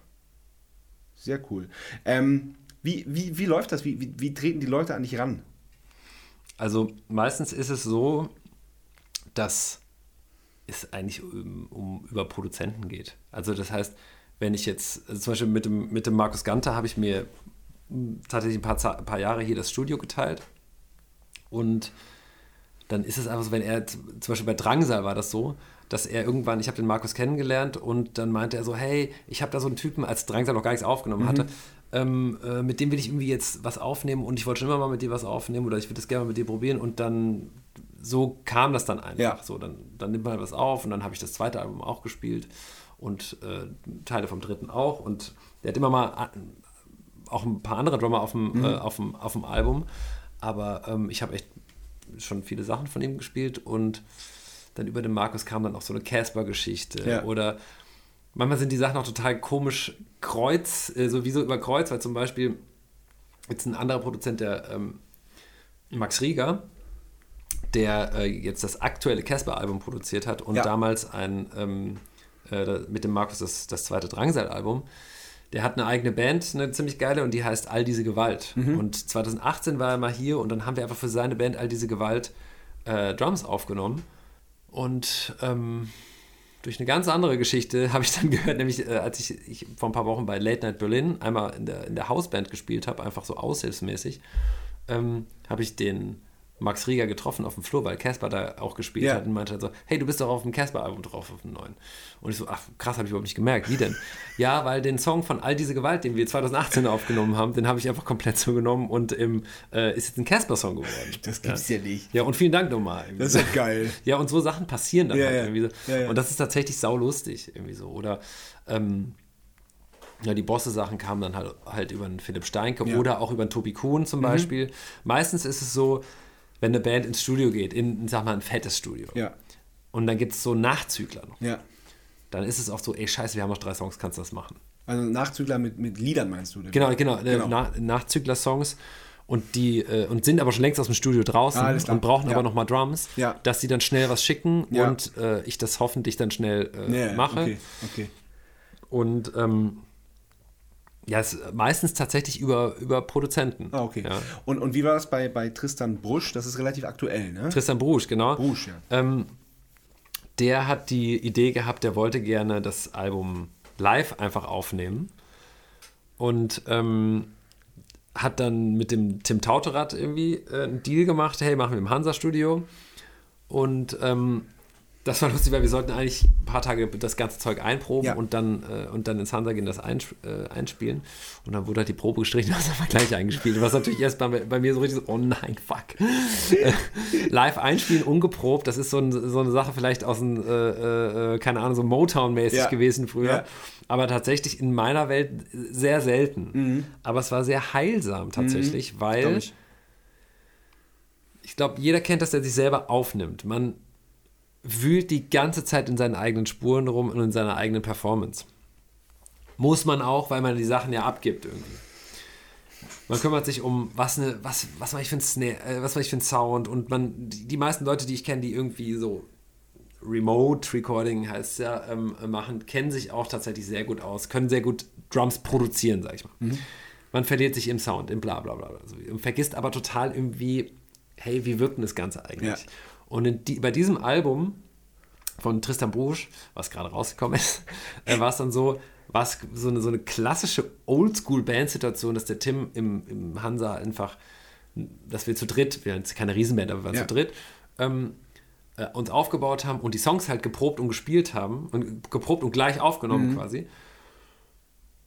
Und man gar nicht die Möglichkeit hatte, auf diese Weise so dauernd in seinen Spuren rumzuwühlen. Irgendwie so. Es ja. hat mich ehrlich gesagt gekillt, weil ich hochneurotisch bin, was das angeht. Ja. Und im ist Nach geil. Ja, es ist wirklich geil. Im ja. Nachhinein muss man auch mal sagen, man muss halt auch dann loslassen ja. und auch der Person vertrauen, wer auch immer das ist, die das Ganze äh, äh, beurteilt. Und es war wirklich eine heilsame Geschichte, die Geil. mich wirklich wahnsinnig viel Nerven gekostet hat, aber mich, glaube ich, geöffnet hat mehr ja. für, für solche Sachen. Ja, ja sehr gut. Und ähm, das Album klingt ein bisschen weird, ja, aber ich finde es richtig geil. Ja, ja. Und ich kann es wirklich jedem empfehlen, weil Tristan super. Ja. Künstler ist aber auch so komisch. Merkwürdiger Typ. ja. ja, cool. Na, über Boy müssen wir natürlich reden. Ach so, na klar, ja, ja. genau. Und dann äh, 2009 war das, glaube ich, hat mich die Sonja, ich weiß nicht, Sonja oder war das ganz zusammen, in der Mutter gefragt, nach einem Juli-Konzert nämlich, hey, wir haben da so eine Band, hast du Bock mitzuspielen? Ach, das ist ja geil. Das wusste ich so noch nicht. So, so einfach war es eigentlich. Es war so. wirklich in der Mutter? Ja, ich glaube schon, ja. ja. In, in Hamburg, legendäre Kneipe, muss man dazu sagen. Ja. Und ähm, Ich glaube, oh Gott. Da gab es doch noch eine lustige Geschichte, dass ich dann, ich weiß nicht, ob das das war, ja war oder ein anderes. Das, da hat mich dann der, war das also, hat mich der Nightliner, ich weiß nicht, ich weiß nicht, ob das, richtig, das richtige Jahr ist. Es kann auch sein, dass es eine ähnliche Situation war mit ja. denselben Leuten ein Jahr später. Ja. Aber da habe ich es tatsächlich geschafft, dass, weil wir nämlich in der großen Freiheit gespielt haben mhm. vorher, dass der Nightliner mich bei der Mutter so, und, und das Lustige war, dann sind wir losgefahren und so nach einer Stunde ruft mich Beppo, mein Freund Beppo, den du auch ja. kennst, äh, an und meint so, ja, er hätte gerade mein Portemonnaie gefunden mit 4 oder mit, mit, oder mit 600 Euro drin oder sowas in der Mutter. Und ist dann aber einfach zu mir gekommen wieder, das Geld. Ja gut, das war der, das war der Abend, glaube ich. Alles klar. Und tatsächlich war das, das, das, das Krasse natürlich an, an, an Boy, dass das nochmal wie so eine äh, absurde zweite Bandkarriere ja. war, obwohl ich da nie Bandmitglied war, weil es nur zwei Bandmitglieder gab, aber ja. wir sind ja eine, waren sind, ähm, ja eine, ähm, dann doch eine feste Band gewesen mhm. irgendwie. Und das ist dann ja so durch die Decke gegangen, ja. wie ich das auch tatsächlich mit Juli vorher schon mal erlebt habe. Auch so tatsächlich auch so die ähnlichen Orte, nur dass es daraus, dass das zwar auf der einen Seite nie so krass poppig wurde, dass mhm. die so Radio-Hits hatten, so richtig krasse. Ja, so kleine schon. Kleine, aber ja. vor allen Dingen Sachen, die dann quasi, die dann wirklich international ja, wurden. Das ist das Ding, genau. Und was da wirklich in, in dem Kontext Wahnsinn war, dass ich ähm, einfach in so vielen Ländern war mhm. und ähm, wahnsinnig coole Reisen hatte einfach. Mhm. Wir auf super Festivals gespielt haben und tolle Orte gesehen haben. Wir haben eine Amerika-Tour gemacht, vier Wochen lang mit dem Nightliner. Das war wirklich, das war unglaublich mhm. einfach. Mhm. Und das hat mich auch zum wahnsinnigen Amerika-Fan gemacht, weil wenn man wirklich, wirklich mal durch das Land fährt mit dem Bus und mal checkt, wie groß ja. andere Länder sind, dann checkt man auch vielleicht ein bisschen die Ansichten von manchen Leuten und sowas, ja. dass es einfach komplett anders ist als in einem dicht besiedelten Land. Irgendwie so. Man, das war einfach, das war einfach krass, alles mhm. irgendwie so, das mal zu machen. Und ähm, ja, das, das, äh, ich hoffe, dass es auch noch weitergeht. Aber ähm, das, war eine, das war wirklich eine krasse Zeit. Und weil das nochmal, weil, weil das quasi meine erste oder eine der, ja gut, nee, die erste Bandgeschichte war, wo ich so, so eine Art Zeit, so ein fester Sideman war, mhm. der immer live dabei war mhm. quasi aber man nie so zur Band gehört hat. Und das hat mir ehrlich gesagt, also man, ich war in der Band, aber irgendwie auch nicht. Und das ist ehrlich gesagt ein Zustand, den ich wahnsinnig hammergeil finde. so, und Keine Verantwortung, aber trotzdem überall dabei. ja gut, also schon, schon eine Verantwortung Ja, für, deine, ja. für das, was du tust, aber irgendwie ja, so, aber nicht Natürlich, irgendwie entscheiden, für die Band irgendwie, selber, genau. ist das Foto geil oder irgendwie sowas und dich Ja. da rumschlagen müssen tatsächlich. Und, und als das mit der Band Boy losging, habe ich tatsächlich das auch mit meinem Reisekult und dem Klapprad, was ich auch Jahre vorher schon hatte, nochmal wirklich perfektioniert einfach. Also das, ich glaube tatsächlich, dass ich in der, in der Musikbranche, zumindest in meinem Umfeld, wirklich langsam mal ein, ein, ein kleines Endorsement bekommen müsste für, äh, für, äh, für irgendwie äh, Klappräder oder sowas, weil ich so viele Leute angestiftet habe, Ja. weil es tatsächlich so ist, ich meine, wer auf Tour ist, weiß, wie der Alltag aussieht. Man kommt irgendwo an, also im besten Fall finde ich, kommt man mit dem Nightliner irgendwo an, weil sonst ist der halbe Tag eh schon mal im Arsch. Wenn du im Nightliner ankommst, fällst du irgendwie in die Halle Club, je nachdem wie groß du spielst. Oft ist es ein bisschen außerhalb. Was macht man? Hängt im Internet rum, geht kurz raus, merkt, ha, ganz schön weit, irgendwo hin, gehe ich wieder rein. So. Und darauf hatte ich einfach keinen Bock, weil Ja. was ich ich, ich sehe es so, wenn man, wenn man auf Tour sein, ich, ich will jetzt nicht jeden Tag auf Tour sein, ne? aber so, Ja. ähm, aber wenn man auf Tour sein darf, dann ist es, bringt das so eine, wie so eine Verantwortung mit sich, irgendwie zu reisen tatsächlich. Also Ja. wenn man reisen darf, muss man sich auch was angucken, finde ich. Ja. Hattest du das schon immer oder ist es erst gekommen? Lustigerweise habe ich ja vorhin gesagt, dass ich quasi einen totalen Reisekoller hatte als Jugendlicher, Ja, weil stimmt. ich einfach als Kind so viel ins Ausland musste. Aber das habe ich damals gar nicht so als, als Chance gesehen, sondern als Kind willst du, glaube ich, einfach nur Ja, du mit hast deinen Kumpels Genau, du hast es dir nicht ausgesucht. Das- Genau, ich habe es nicht Genau, ausgesucht, das ja. war vielleicht das Problem. Genau, ich musste, es klingt so böse, ich musste das mal, aber die Situation war halt Ja, einfach ja, so. Und ich habe das Reisen nicht als Geschenk äh, angesehen, Ja. sage ich mal so. Also ich weiß nicht, wenn ich zu meinem Vater gefahren bin, da war ich in Malaysia, hat er gewohnt zum Beispiel. Ach, krass, in, in so Schweden, weit hat, ja, ja, in Schweden hat er lang gewohnt. Krass. In, und da ist ja immer noch was übrig geblieben, nämlich dieses Haus, wo ich auch sehr oft bin. Ja. Und äh, was heißt ja, also öfter. Ähm, und ähm, dann hat er in Südafrika gewohnt, was ich aber, was aber schon in die Zeit gefallen ist, wo ich nicht reisen musste und so dumm war und es nicht gemacht habe. Hm, okay, verstehe. Da habe ich ihn nie besucht. Ja. Aber In- ja, du sagst jetzt, du warst so dumm, aber es ist, es ist, finde ich, total verständlich. Ja, gut, äh, ja, aber es, Ja. ja. Ähm, und in Budapest hat er gewohnt und äh, in Baden bei Wien, bei Ach, dir in der Nähe, ja. hat, nämlich, äh, hat er mit seiner Ex-Freundin gewohnt. Ja. Sehr, sehr lange. Ähm, 14 Jahre, glaube ich. Ja. Und ähm, da musste ich auch oft abhängen. Und das, also Baden, da steppt jetzt nicht der Bär, sag ich mal. Aber das war egal, weißt du was, es war egal, ob ich jetzt in New York, LA oder sonst wo gewesen war. Ich hatte einfach Bock, mit meinen Kumpels abzuhängen. Ja. Und das, jeder Ort, der nicht dieser Ort war, Ja. war- erstmal nervig. Ja, so. verstehe ich Natürlich habe ich auch schöne Sachen erlebt, aber es hat sich für mich ange... Das war für mich ein bisschen gewaltsamer Akt irgendwie Mhm. so. Ja? Und, ähm, und später habe ich das dann irgendwie so, als ich das konnte, irgendwie so, habe ich das so krass ausgenutzt. Mhm. Ja? Also tatsächlich, weißt du, wenn, du weißt es ja selber, wenn du mit einer Band unterwegs bist, die immer relativ das gleiche Programm spielt, Ja. dann ist natürlich, kann man sagen, jeder Abend natürlich ein ganz besonderer Abend, aber irgendwie auch gar nicht. Ja, ja, weil du letztendlich, also gerade wenn man eine Show spielt, die viel auf Klick ist Ja. und wo viel so, dann kannst du teilweise die Sachen ja übereinander legen. So. Wie meinst du das genau? Also du könntest die Spuren übereinander legen von Tag 1, Tag 2, Ach so, Tag ja. 3. Ja, und ja, die Songs gut. sind, es ist immer das Gleiche Ja. irgendwie so. Und ähm, deswegen muss man sich irgendwas suchen, finde ich, um äh, in der Musik frisch zu bleiben. Ja. Irgendwie. Und wenn es so kleine Gimmicks sind und oder Gags mit deinem Backliner oder irgendwie sowas. oh Gott, ähm, das ist ja nochmal eine eigene, eine ganz eigene Welt. Ja. Irgendwie so, ne, so ähm, ähm, und ich habe tatsächlich für mich einfach immer äh, äh, dann einfach morgens schon mein Klapprad aus dem Nightliner geholt. Aber die Frage war jetzt, ob du das immer schon gemacht hast. Von Anfang an. Ihr seid auf Tour gefahren und du, du hast Ich bin gemerkt, schon immer rumgedüst, auf Okay, alles Fall, klar. glaube ich. Weil, weil bei mir war es so, wir äh, auf der ersten Tour mit Nightliner, war so, so, mög so lange wie irgendwie möglich im Nightliner liegen bleiben. Nee, das hatte ich, Zum, das, das hatte ich nie. zum Soundcheck aufstehen, sich dann nochmal hinlegen und dann äh, irgendwann erst Nee, nee, nee, essen das hatte, ich, das, das, das hatte ich tatsächlich nie, weil ich dann immer schon zu viele Hummeln im Arsch hatte. Okay. Und ähm, Das heißt nicht, dass ich auch eine, eine, dass ich eine, nicht eine wahnsinnig faule Seite habe. Ja? Ja. Aber für mich ist dann Chillen zum Beispiel nicht im Nightliner chillen, sondern ich stehe früh auf, um mir dann einen wahnsinnig schönen Ort in dieser Region zu Ja. suchen und dort zu chillen. Ja, irgendwie das so. mache ich mittlerweile auch. Zum Beispiel immer, wenn, wenn wir in Ulm spielen, dann renne ich die Ulmer Münster rauf.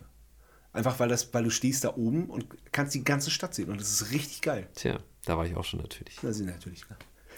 Und dann, und dann gibt es ja dieses so, ähm, wenn du dann äh, an der Donau entlang gehst, Ja. dann kannst du dann ja, äh, kannst du dann ja links in die Stadt rein, Richtung Ja. Obermünster. Du kannst auch ein bisschen später rein. Dann kommst du da, das ist so wie so ein kleines Venedig. Ganz viel Wasser, ganz viele kleine Gänge, ganz viele so kleine Häuser. Das ist nicht, das ist nicht groß, aber es ist unfassbar schön. Ich vergesse, wie das heißt. Hey, ich weiß auch nicht, das Absurde ist halt, meine Freundin kommt aus Ulm, ich war schon wirklich sehr oft in Ulm. Ja. ja und jetzt weiß ich aber nicht, was du meinst. Echt nicht? Ah, doch, doch, doch, ich weiß es, ich weiß es, ich weiß. Wie ja. so Fischer, Fischer. Nee, ich weiß, ich weiß einfach, es. was es, ja. Ja.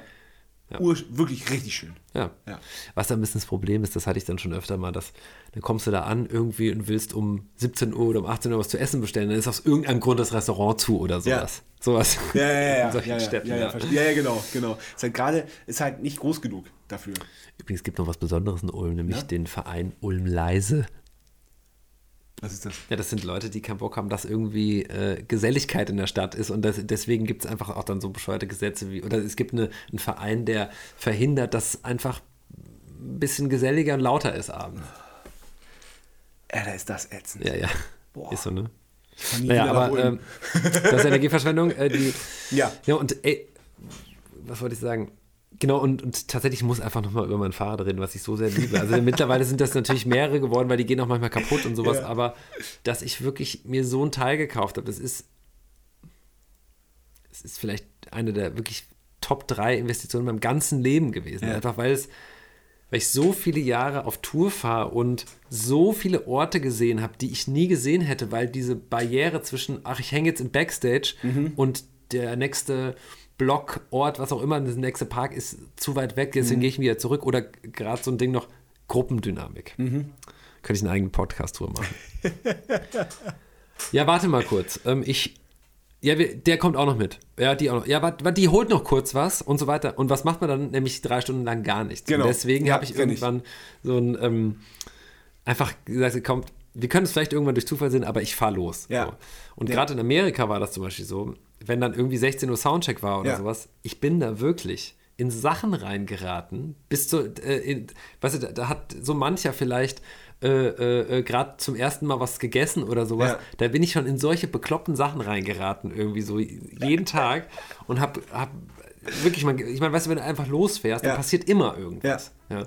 Und das ist mir wirklich sehr oft da passiert. Und da habe ich wirklich tolle Sachen erlebt, auch beschissene, aber Ja. jedenfalls einiges.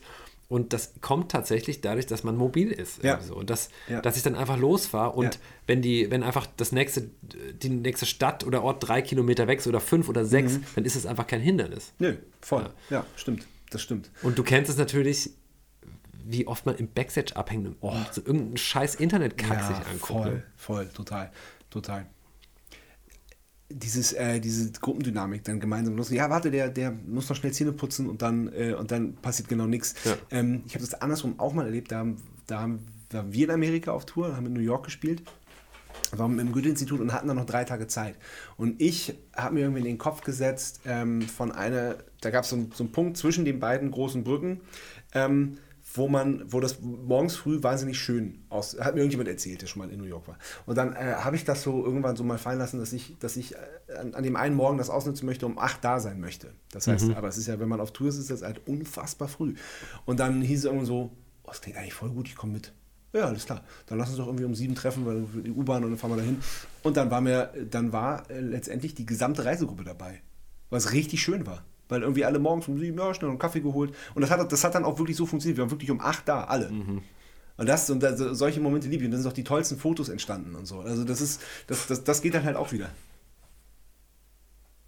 Kenne ich nicht. Wenn wir um 7 Uhr irgendwo was angucken ähm, hast du, ähm, ich habe dir das viel zu spät gesagt vorhin erst beim, beim Süppchen, hast, weißt du, welche zwei Lieder du haben möchtest für die Bumzack Spotify Playlist? Also es sollte eins sein, wo ich mitgewirkt habe Genau. und eins, was ich einfach cool finde, oder wie? Ja, was du, was du vielleicht aktuell cool findest, vielleicht was dich, äh, was dich geprägt hat, äh, musikalisch oder schlagzeugmäßig. Puh. Können wir das hinten anstellen? Können wir hinten anstellen, Ja, klar. okay.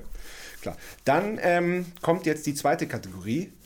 Die heißt, Sebastian Matzen hat eine Frage.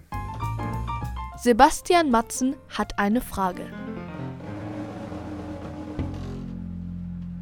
Hallo, lieber Marcel, hier kommt meine Frage. Wenn du heute auf ein Konzert gehen könntest, egal welche Künstlerin, welcher Künstler, welche Band, äh, welches Ensemble, welch, welches Konzert wäre das? Worauf hättest du gerade ganz viel Bock? Weil das ist ja gerade so die Zeit, in der man sich nach sowas doch sehr sehnt. Erzähl doch mal, ich bin gespannt. Viele herzliche Grüße, dein Sebastian. Bis dann. Puh, gute Frage. Ähm, wo würdest du gerne hingehen?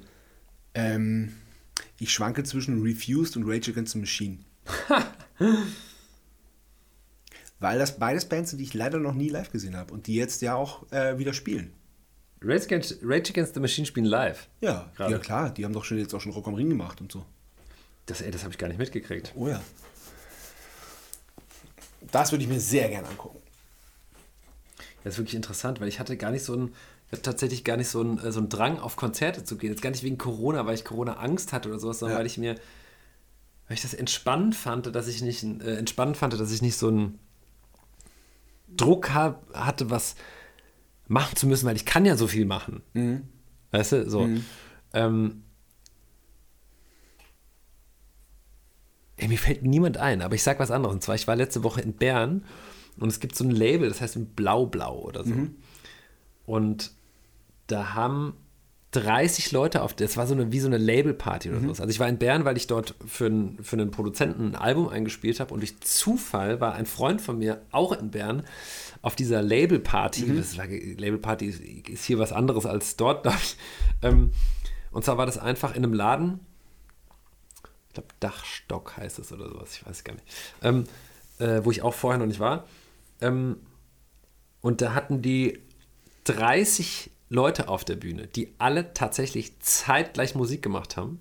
Ja, also es waren wie so, es waren ganz viele, mm, ganz viele Leute eingeladen und Künstler und Künstlerinnen konnten, es gab dann so ein paar, paar Leute, die gesungen haben und von denen wurde dann immer quasi ein Song performt. Die haben das aber immer zu 30 einstudiert. Das heißt, es gab eine Horn-Section, es gab vier Drummer, es gab irgendwie zwei Bassisten, Gitarristen, Gitarristinnen, Synthes, bla. Also wirklich einfach so, du denkst, wenn du das gesehen hast, denkst du, Alter, das wird ja ein wahnsinniges Durcheinander. Aber es war einfach hammergeil.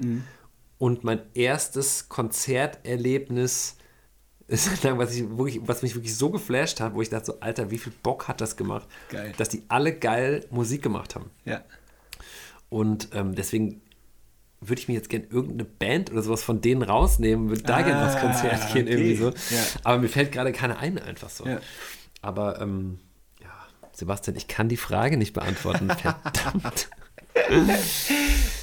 Aber hey, ähm, ja, überlege ich gleich noch. Hast du noch ein paar mehr Fragen? Ich überlege, was wir noch, wir noch labern können, was sau interessant ist. Was sau interessant ist, ist auf jeden Fall, ähm, das wusste ich nicht, und jetzt kommen wir zu dem, zu dem Jazz-Solo, dass du ähm, bei der Musik von dem Lindenberg-Film deine Finger mit im Spiel hattest. Was genau hast du da gemacht? Äh, genau. Äh, Da kam wieder mal eins zum anderen. und zwar in, war ich in diesem Studio, wo wir gerade sitzen. Und da hat mich ein Kollege angerufen, hey, hast Bock, dein Studio am Donnerstag zu vermieten für so ein Casting oder sowas? Bla, bla, bla. Hatte, ich, hatte er keinen Bock drauf. Ich gesagt, alles klar. Und dann kamen die hier an und es war eine Regisseurin und dann habe ich rausgekriegt, und ein, äh, und ein Musiker, und dann habe ich rausgekriegt, irgendwie, okay, es ist für den, für den, offenbar für den neuen, ich weiß, es gibt keinen alten, für den äh, äh, Film über, über Udo Lindenberg, beziehungsweise über, äh, ähm, über die Zeit, in der er Drummer war. Das heißt, bevor ihn die Leute eigentlich kannten als Sänger. Und ähm, genau, da haben wir hier so ein Casting gemacht, weil der aktuelle Darsteller ist so amokmäßig abgesprungen, da mussten die so ein Hinterher-Casting machen. Und dann war das hier so ganz komisch, weil nämlich die, äh, die äh, Regisseurin, die heißt Hermine Hundgeburt, die, ähm, die wollte hier, dass wir irgendwie, die wussten, es war alles total wirr. Und äh, es musste irgendwie sowas ein bisschen aufgenommen werden und sowas. Und dann saß ich halt gerade hier und dann habe ich das halt so ein bisschen gemacht, so ein bisschen mitgeschnitten und dann gab es einen musikalischen Leiter. Und dann ging alles ganz schnell, denn ich bin hier reingekommen und dann haben die gerade irgendwas, wollten die irgendwas von dem Schauspieler und dann meinte die Regisseurin, ja, äh, ja, du bist doch Schlagzeuger oder wie so, so äh, ja, wieso? Ja, zeig dem das doch mal hier. Der muss ja auch Schlagzeug spielen im Film. Und ähm, so, ja gut, ich kann ihm das jetzt nicht zeigen. Und die so, ja, ja, nur mal so kurz hier. Und weißt du, im, also wenn das dann im Film ist, da brauchen wir auch jemand, der so Coach macht. Du kannst das nicht auch machen, irgendwie so. Und dann war halt der Olli Bieler, so hat der, das ist ein, ein, ein Musiker, der halt auch sehr viel Filmmusik macht ähm, hier und äh, der meinte so, ja gut, der kannte mich auch nicht und mhm. dann haben wir halt so irgendwie mal so rumgecheckt, was man zusammen machen könnte und dann haben wir tatsächlich die ganze Musik für den Film irgendwie äh, zusammen aufgenommen. Also er hat die, die Songs komponiert, ja. weil für manche Szenen musste dann auch ähm, musste, äh, man, sie konnten nicht immer ein Original aus den 60ern oder was auch immer mhm. äh, einkaufen. Also der, der, der, der Film geht von vom Alter von Udo Lindenberg, äh, als er, als er fünf war, mhm. bis er 30 war. Also das, das, heißt, er muss auch sehr viel so Kostüm gewechselt werden. So. Es ging durch sehr viele ähm, Jahrzehnte und ähm, die konnten sich auf jeden Fall nicht immer irgendeinen Klassiker äh, äh, einkaufen. Nicht immer. Sie haben sich ein paar Sachen einkauft und deswegen hat der Olli dann immer so Soundalikes oder äh, Musik, die in die ähm, äh, Zeit gepasst hätte, komponiert. Mhm. Und äh, ich habe die dann eingespielt. Am mhm. Ende, was ein bisschen traurig war, dass die quasi, ich sage das jetzt einfach mal so, dass das Team von Udo Lindenberg so managementmäßig dann die, Origin die Udo Lindenberg-Songs rausgeklaut haben und die haben dann quasi ähm, gesagt, nee, das macht niemand anders, obwohl wir schon alles fertig hatten mhm. äh, und haben dann quasi das irgendwie zusammengewurstelt und fanden es irgendwie besser, was auch immer. Okay. So. Ähm, aber im Zuge dessen, Udo Lindenberg hat äh, Arno irgendwann, als er 15 war oder sowas, einen, so einen Jazzpreis gewonnen in NRW. So. Und es gibt eine Szene, ähm, wo er diesen Jazzpreis gewinnt und dann war die Aufgabe mich irgendwie, du sollst ein Jazz-Solo, äh, mussten, du mussten, wir müssen ein Jazz-Solo aufnehmen. Und ich so, Alter, okay, let's go, keine Ahnung, und habe ich da irgendwie so reingewurschtelt, weil ich musste ein Pattern quasi finden, was der Udo als Fünfjähriger ja. so daddeln konnte auf einem Kinderset ja. und dann übergeht in ein Drum-Solo, weil das war die Szenenaufgabe. Und vor allen Dingen der Schauspieler, der Jan Bülow, der äh, dann liebevoll nur noch mein Sohn genannt wurde, weil ich immer so, weil der jünger ist als ich und ich, ich hing dann so viel mit dem rum, nämlich ein halbes ja, Jahr irgendwie ja. und hab den immer so durchgepeitscht hier. Ja. Ähm, äh, weil der das in irgendeiner Form auch nachspielen musste, zumindest so bewegungsmäßig. Ja. ja dass, der, dass das irgendwie halbwegs logisch war. Und dann habe ich irgendwie sowas komponiert und ähm, ja, jetzt, ich sag mal, so ein krasser Jazzer würde sagen, so, ja, was ist das Scheiß, das ich, aber äh, jedenfalls kam es dann zu der, zu der Filmszene ja. und dann hatte ich das eigentlich im Studio so, so vorproduziert, sodass der Sound dann drüber gelegt wurde. Ja. Ich habe es nur so, so, oder wir haben das dann quasi so ähm, einfach nur so geplaybackt quasi. Und auch vorher geübt und dann war es dann aber einfach so, dass es dann in dem Raum irgendwie geil klang und dann haben sie tatsächlich einen Kameraton genommen. Das heißt, ich habe am Ende jetzt in diesem Kinofilm Jazz-Solo gespielt auf einer Bühne, was ohne Schnitt ist irgendwie oder sowas und das ist ja. echt absurd. Ja. Und, äh, aber das war eine lustige Zeit, weil ich auch nochmal eine, diese Filmwelt kennengelernt ja. habe, äh, kennengelernt habe und auch da natürlich dann so ganz andere Standards gelten, wie, also zum Beispiel, ich erinnere mich noch dran, als wir die ersten Szenen gedreht haben und ja, okay, haben wir. Irgendwie so. Und der, der Olli, der Musikchef und ich gucken uns an, so, ey, Moment mal, das war einfach so gerade gar nicht das, was eigentlich passiert ist. Ja. Äh, also schlagzeugmäßig. Oder auch so von den anderen Instrumenten, ja. die da, äh, Instrumente, die da gespielt haben. Und wir mussten der Regisseurin dann sehr oft erklären, nee, pass auf, das war noch gar nichts, wir müssen ja. das jetzt noch fünfmal machen. Ja. Und da ist halt Zeit, Geld und alles mögliche. und das rennt die ganze Zeit. Das war monsterstressig. Das war ein richtig krasser Akt das so hinzubekommen, dass ja. das auch wirklich echt aussieht, zumal da gerade dieser Queen-Film rausgekommen ist. Oh ja. ja? Mhm. Und die haben sich eigentlich richtig krass an diesem Film orientiert ja. und wollten, dass das genauso aussieht, weil da relativ eigentlich gar nichts zu sehen ist, was, also du siehst immer das, was du auch hörst, mhm. ja, an den Instrumenten. Und das wollten die, aber wollten nicht eine Szene fünfmal drehen irgendwie. Ja, ja, und ich war dann quasi so diese, diese sieben, acht, keine Ahnung wie viele Monate vorher, so der Drumcoach von, vom Jan und halt während den äh, Dreharbeiten auch immer dann das Stunt-Double.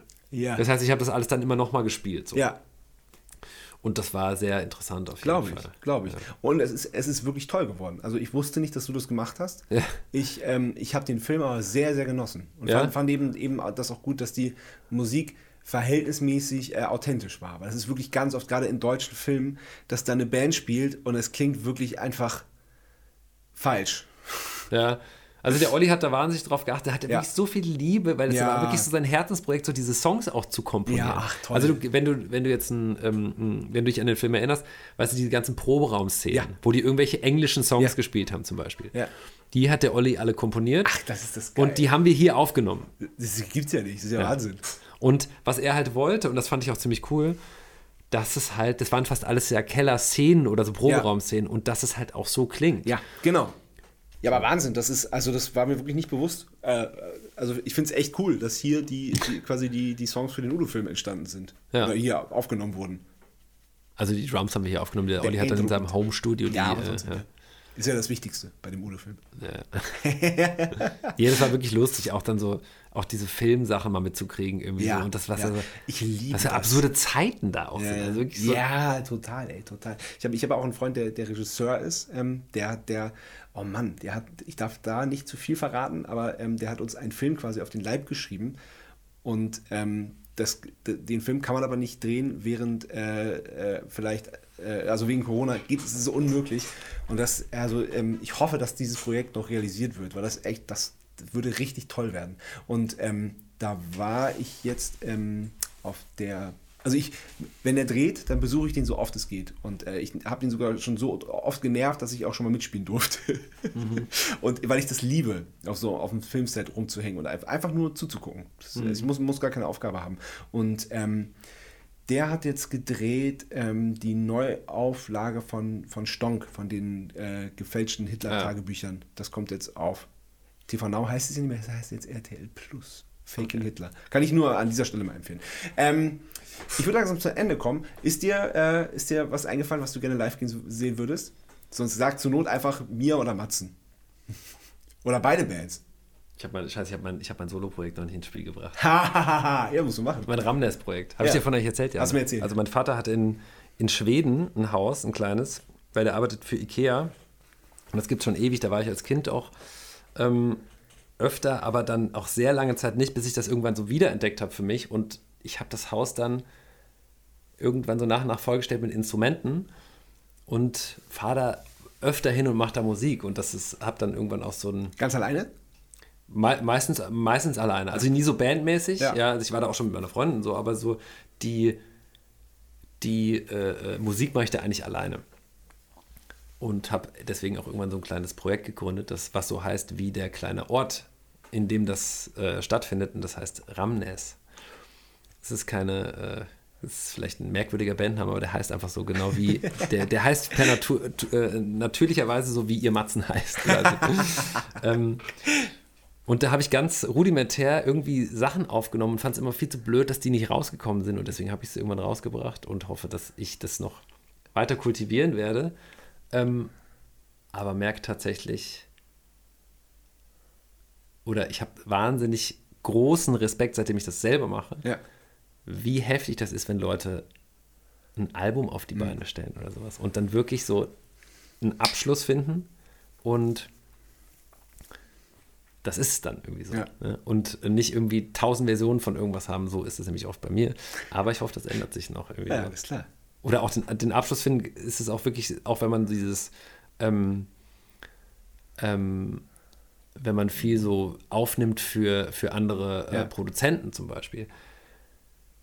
Ich mache das gern, aber ich mache es lieber zusammen mittlerweile, weil es mir tatsächlich ein bisschen auf den Keks geht, dass man selber so viele Optionen schafft irgendwie und Takes macht und was auch immer und dann wirklich Datenmüll produziert, noch und nöcher, ja, und dann hin und her schickt Ja. und äh, äh, Zeit verballert irgendwie. Und mittlerweile finde ich es viel cooler, wenn die Leute, wer auch immer das ist, vorbeikommt einfach oder ich fahre irgendwo hin und macht es zusammen.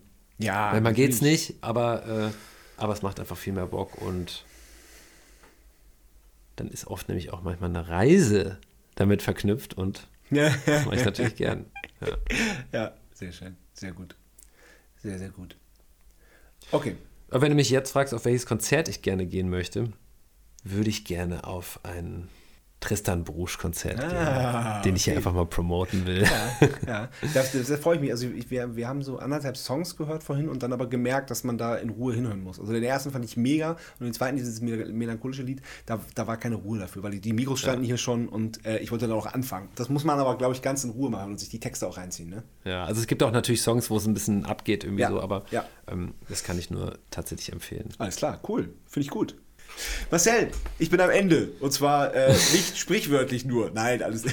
ich bin, ich bin bemüht. Aber es war sehr, sehr, sehr, sehr, sehr schön mit dir. Und es war äh, toll, dich nach so vielen Jahren, die wir uns ja nun wirklich schon kennen, äh, 15, 16 an der Zahl, ähm, mal dich richtig kennenzulernen und auch so die Sachen zu, äh, zu erfahren, die man halt so äh, beim Gespräch auf dem Festival oder mal im, im Nightliner zusammensitzen, kurz beim Bierchen, die man halt nicht bespricht. Ja, mich hat es auch tatsächlich gefreut und danke nochmal für die Einladung. Sehr gerne. Ähm, Wurde Zeit, finde ich. Ja, Ja. Äh, äh, dann bis bald hoffentlich. Bis bald. Ciao. Tschüss.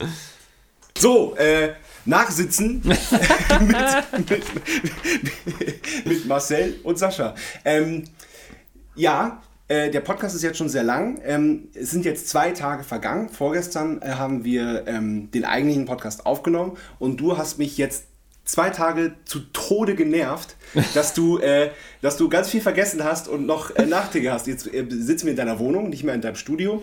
Du hast dir einen DIN A4-Zettel voll mit Notizen geschrieben, was du vergessen hast. Wo eigentlich nur ein Name draufsteht. Nein, aber das Wichtigste quasi oder eins der wichtigen Sachen äh, äh, zu dem Thema Boy Ja. ist natürlich, dass ich nicht einfach nur Drums gespielt habe, alleine, sondern dass wir ein äh, Drummer-Duo waren, sind. Ja? Und äh, das ist mein ähm, lieber Freund Beppo, der äh, sonst auch äh, Drums spielt, manch, manchmal bei der Band Fotos, kennen vielleicht manche. Und, ja, daher, daher kenne ich ihn ja noch. Ah, der kennst du ihn, okay. Genau. Und ähm, wir haben aus Gags so ein kleines äh, Duo gegründet. und zwar, in, das ist jetzt auch schon länger her, dass wir das gemacht haben. Ähm, äh, nämlich in Anlehnung an die, äh, an die Heavy Tones von Stefan Raab, nämlich die Heavy Patterns. Und haben auch so ein Metal-Logo entworfen, einfach nur für uns. Ja, das Logo habe ich schon gesehen. Und geil. wir hatten dann auch so ein, wir hatten dann auch so einen Pass auf Tour und unser Backliner hat dann auch einen bekommen. Ja, aber das war eine ganz exklusive Sache.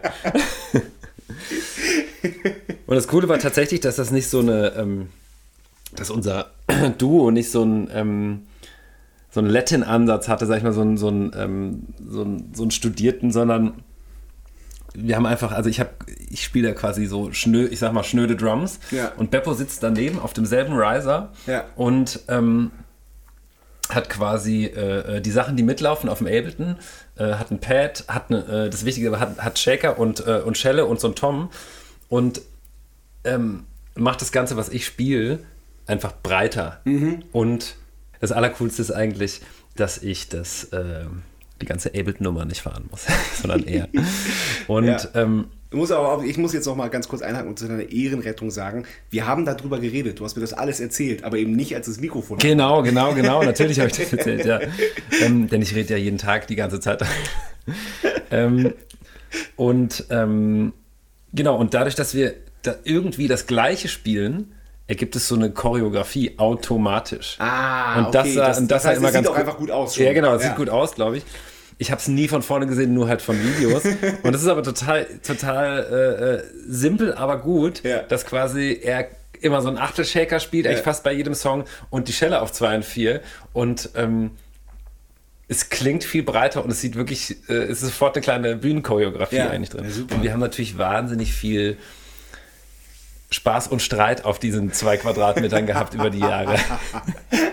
ja, das, das kann ich mir vorstellen. Wie, wie oft ich rüber geschrien habe, dass er jetzt losstarten soll irgendwie und alles mögliche. Also es gibt wirklich sehr, sehr viele ähm, äh, Gags, die man gar nicht erklären kann, Ja. logischerweise. Ja.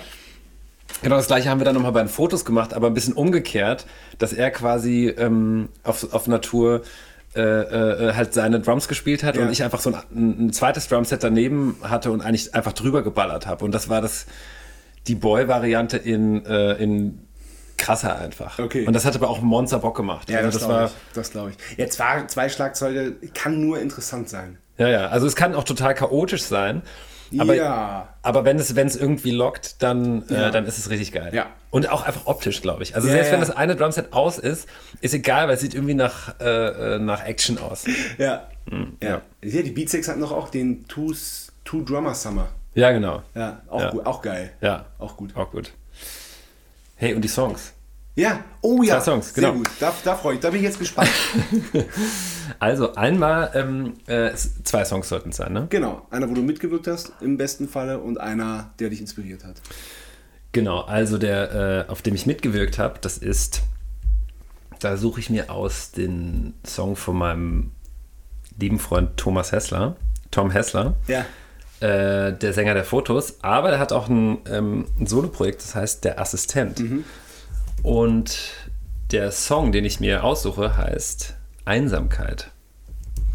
Und der Song holt mich einfach ab und vielleicht auch noch andere. Da habe ich Drums gespielt, haben wir aufgenommen in seinem Wohnzimmer. Wirklich? Ja, Wie viele Mikros? ich weiß nicht, vier oder sowas, Geil. aber äh, es klingt super geil. Glaube ich. Ja, klingt Voll sehr gut. Voll gut. Und Ja, ich äh, freue mich sowieso, das zu hören, weil ich weiß nicht warum, aber das ist an mir vorbeigegangen. der Assistent, Ja. es gibt auch, glaube ich, nur- es gibt nur zwei Sachen gerade von ihm, Okay. Mhm. aber es wird noch mehr geben, weil er macht gerade ein Album und äh, ich kenne die Sachen teilweise schon und ich, also ich finde sie musikalisch richtig Mhm. top. Genau, und der zweite Song, ähm, auf dem ich leider nicht mitgewirkt habe, ist jetzt auch keine, kein Geheimtipp, aber möchte ich trotzdem in die Playlist äh, äh, wählen, ist von Fleetwood Mac Dreams. Mega Ball. Äh, meiner und vielleicht der All-Time-Favorite von sehr vielen. Ja, tatsächlich. Gerade, gerade von, äh, von, von Vinyl. Hey, die steht hier nämlich auch. Ja, siehst du, ja, ja. ja, ja. Muss ja auch. Das, die, die muss ja in, in, in, jeder, in jeder Plattensammlung stehen. Es geht nicht anders.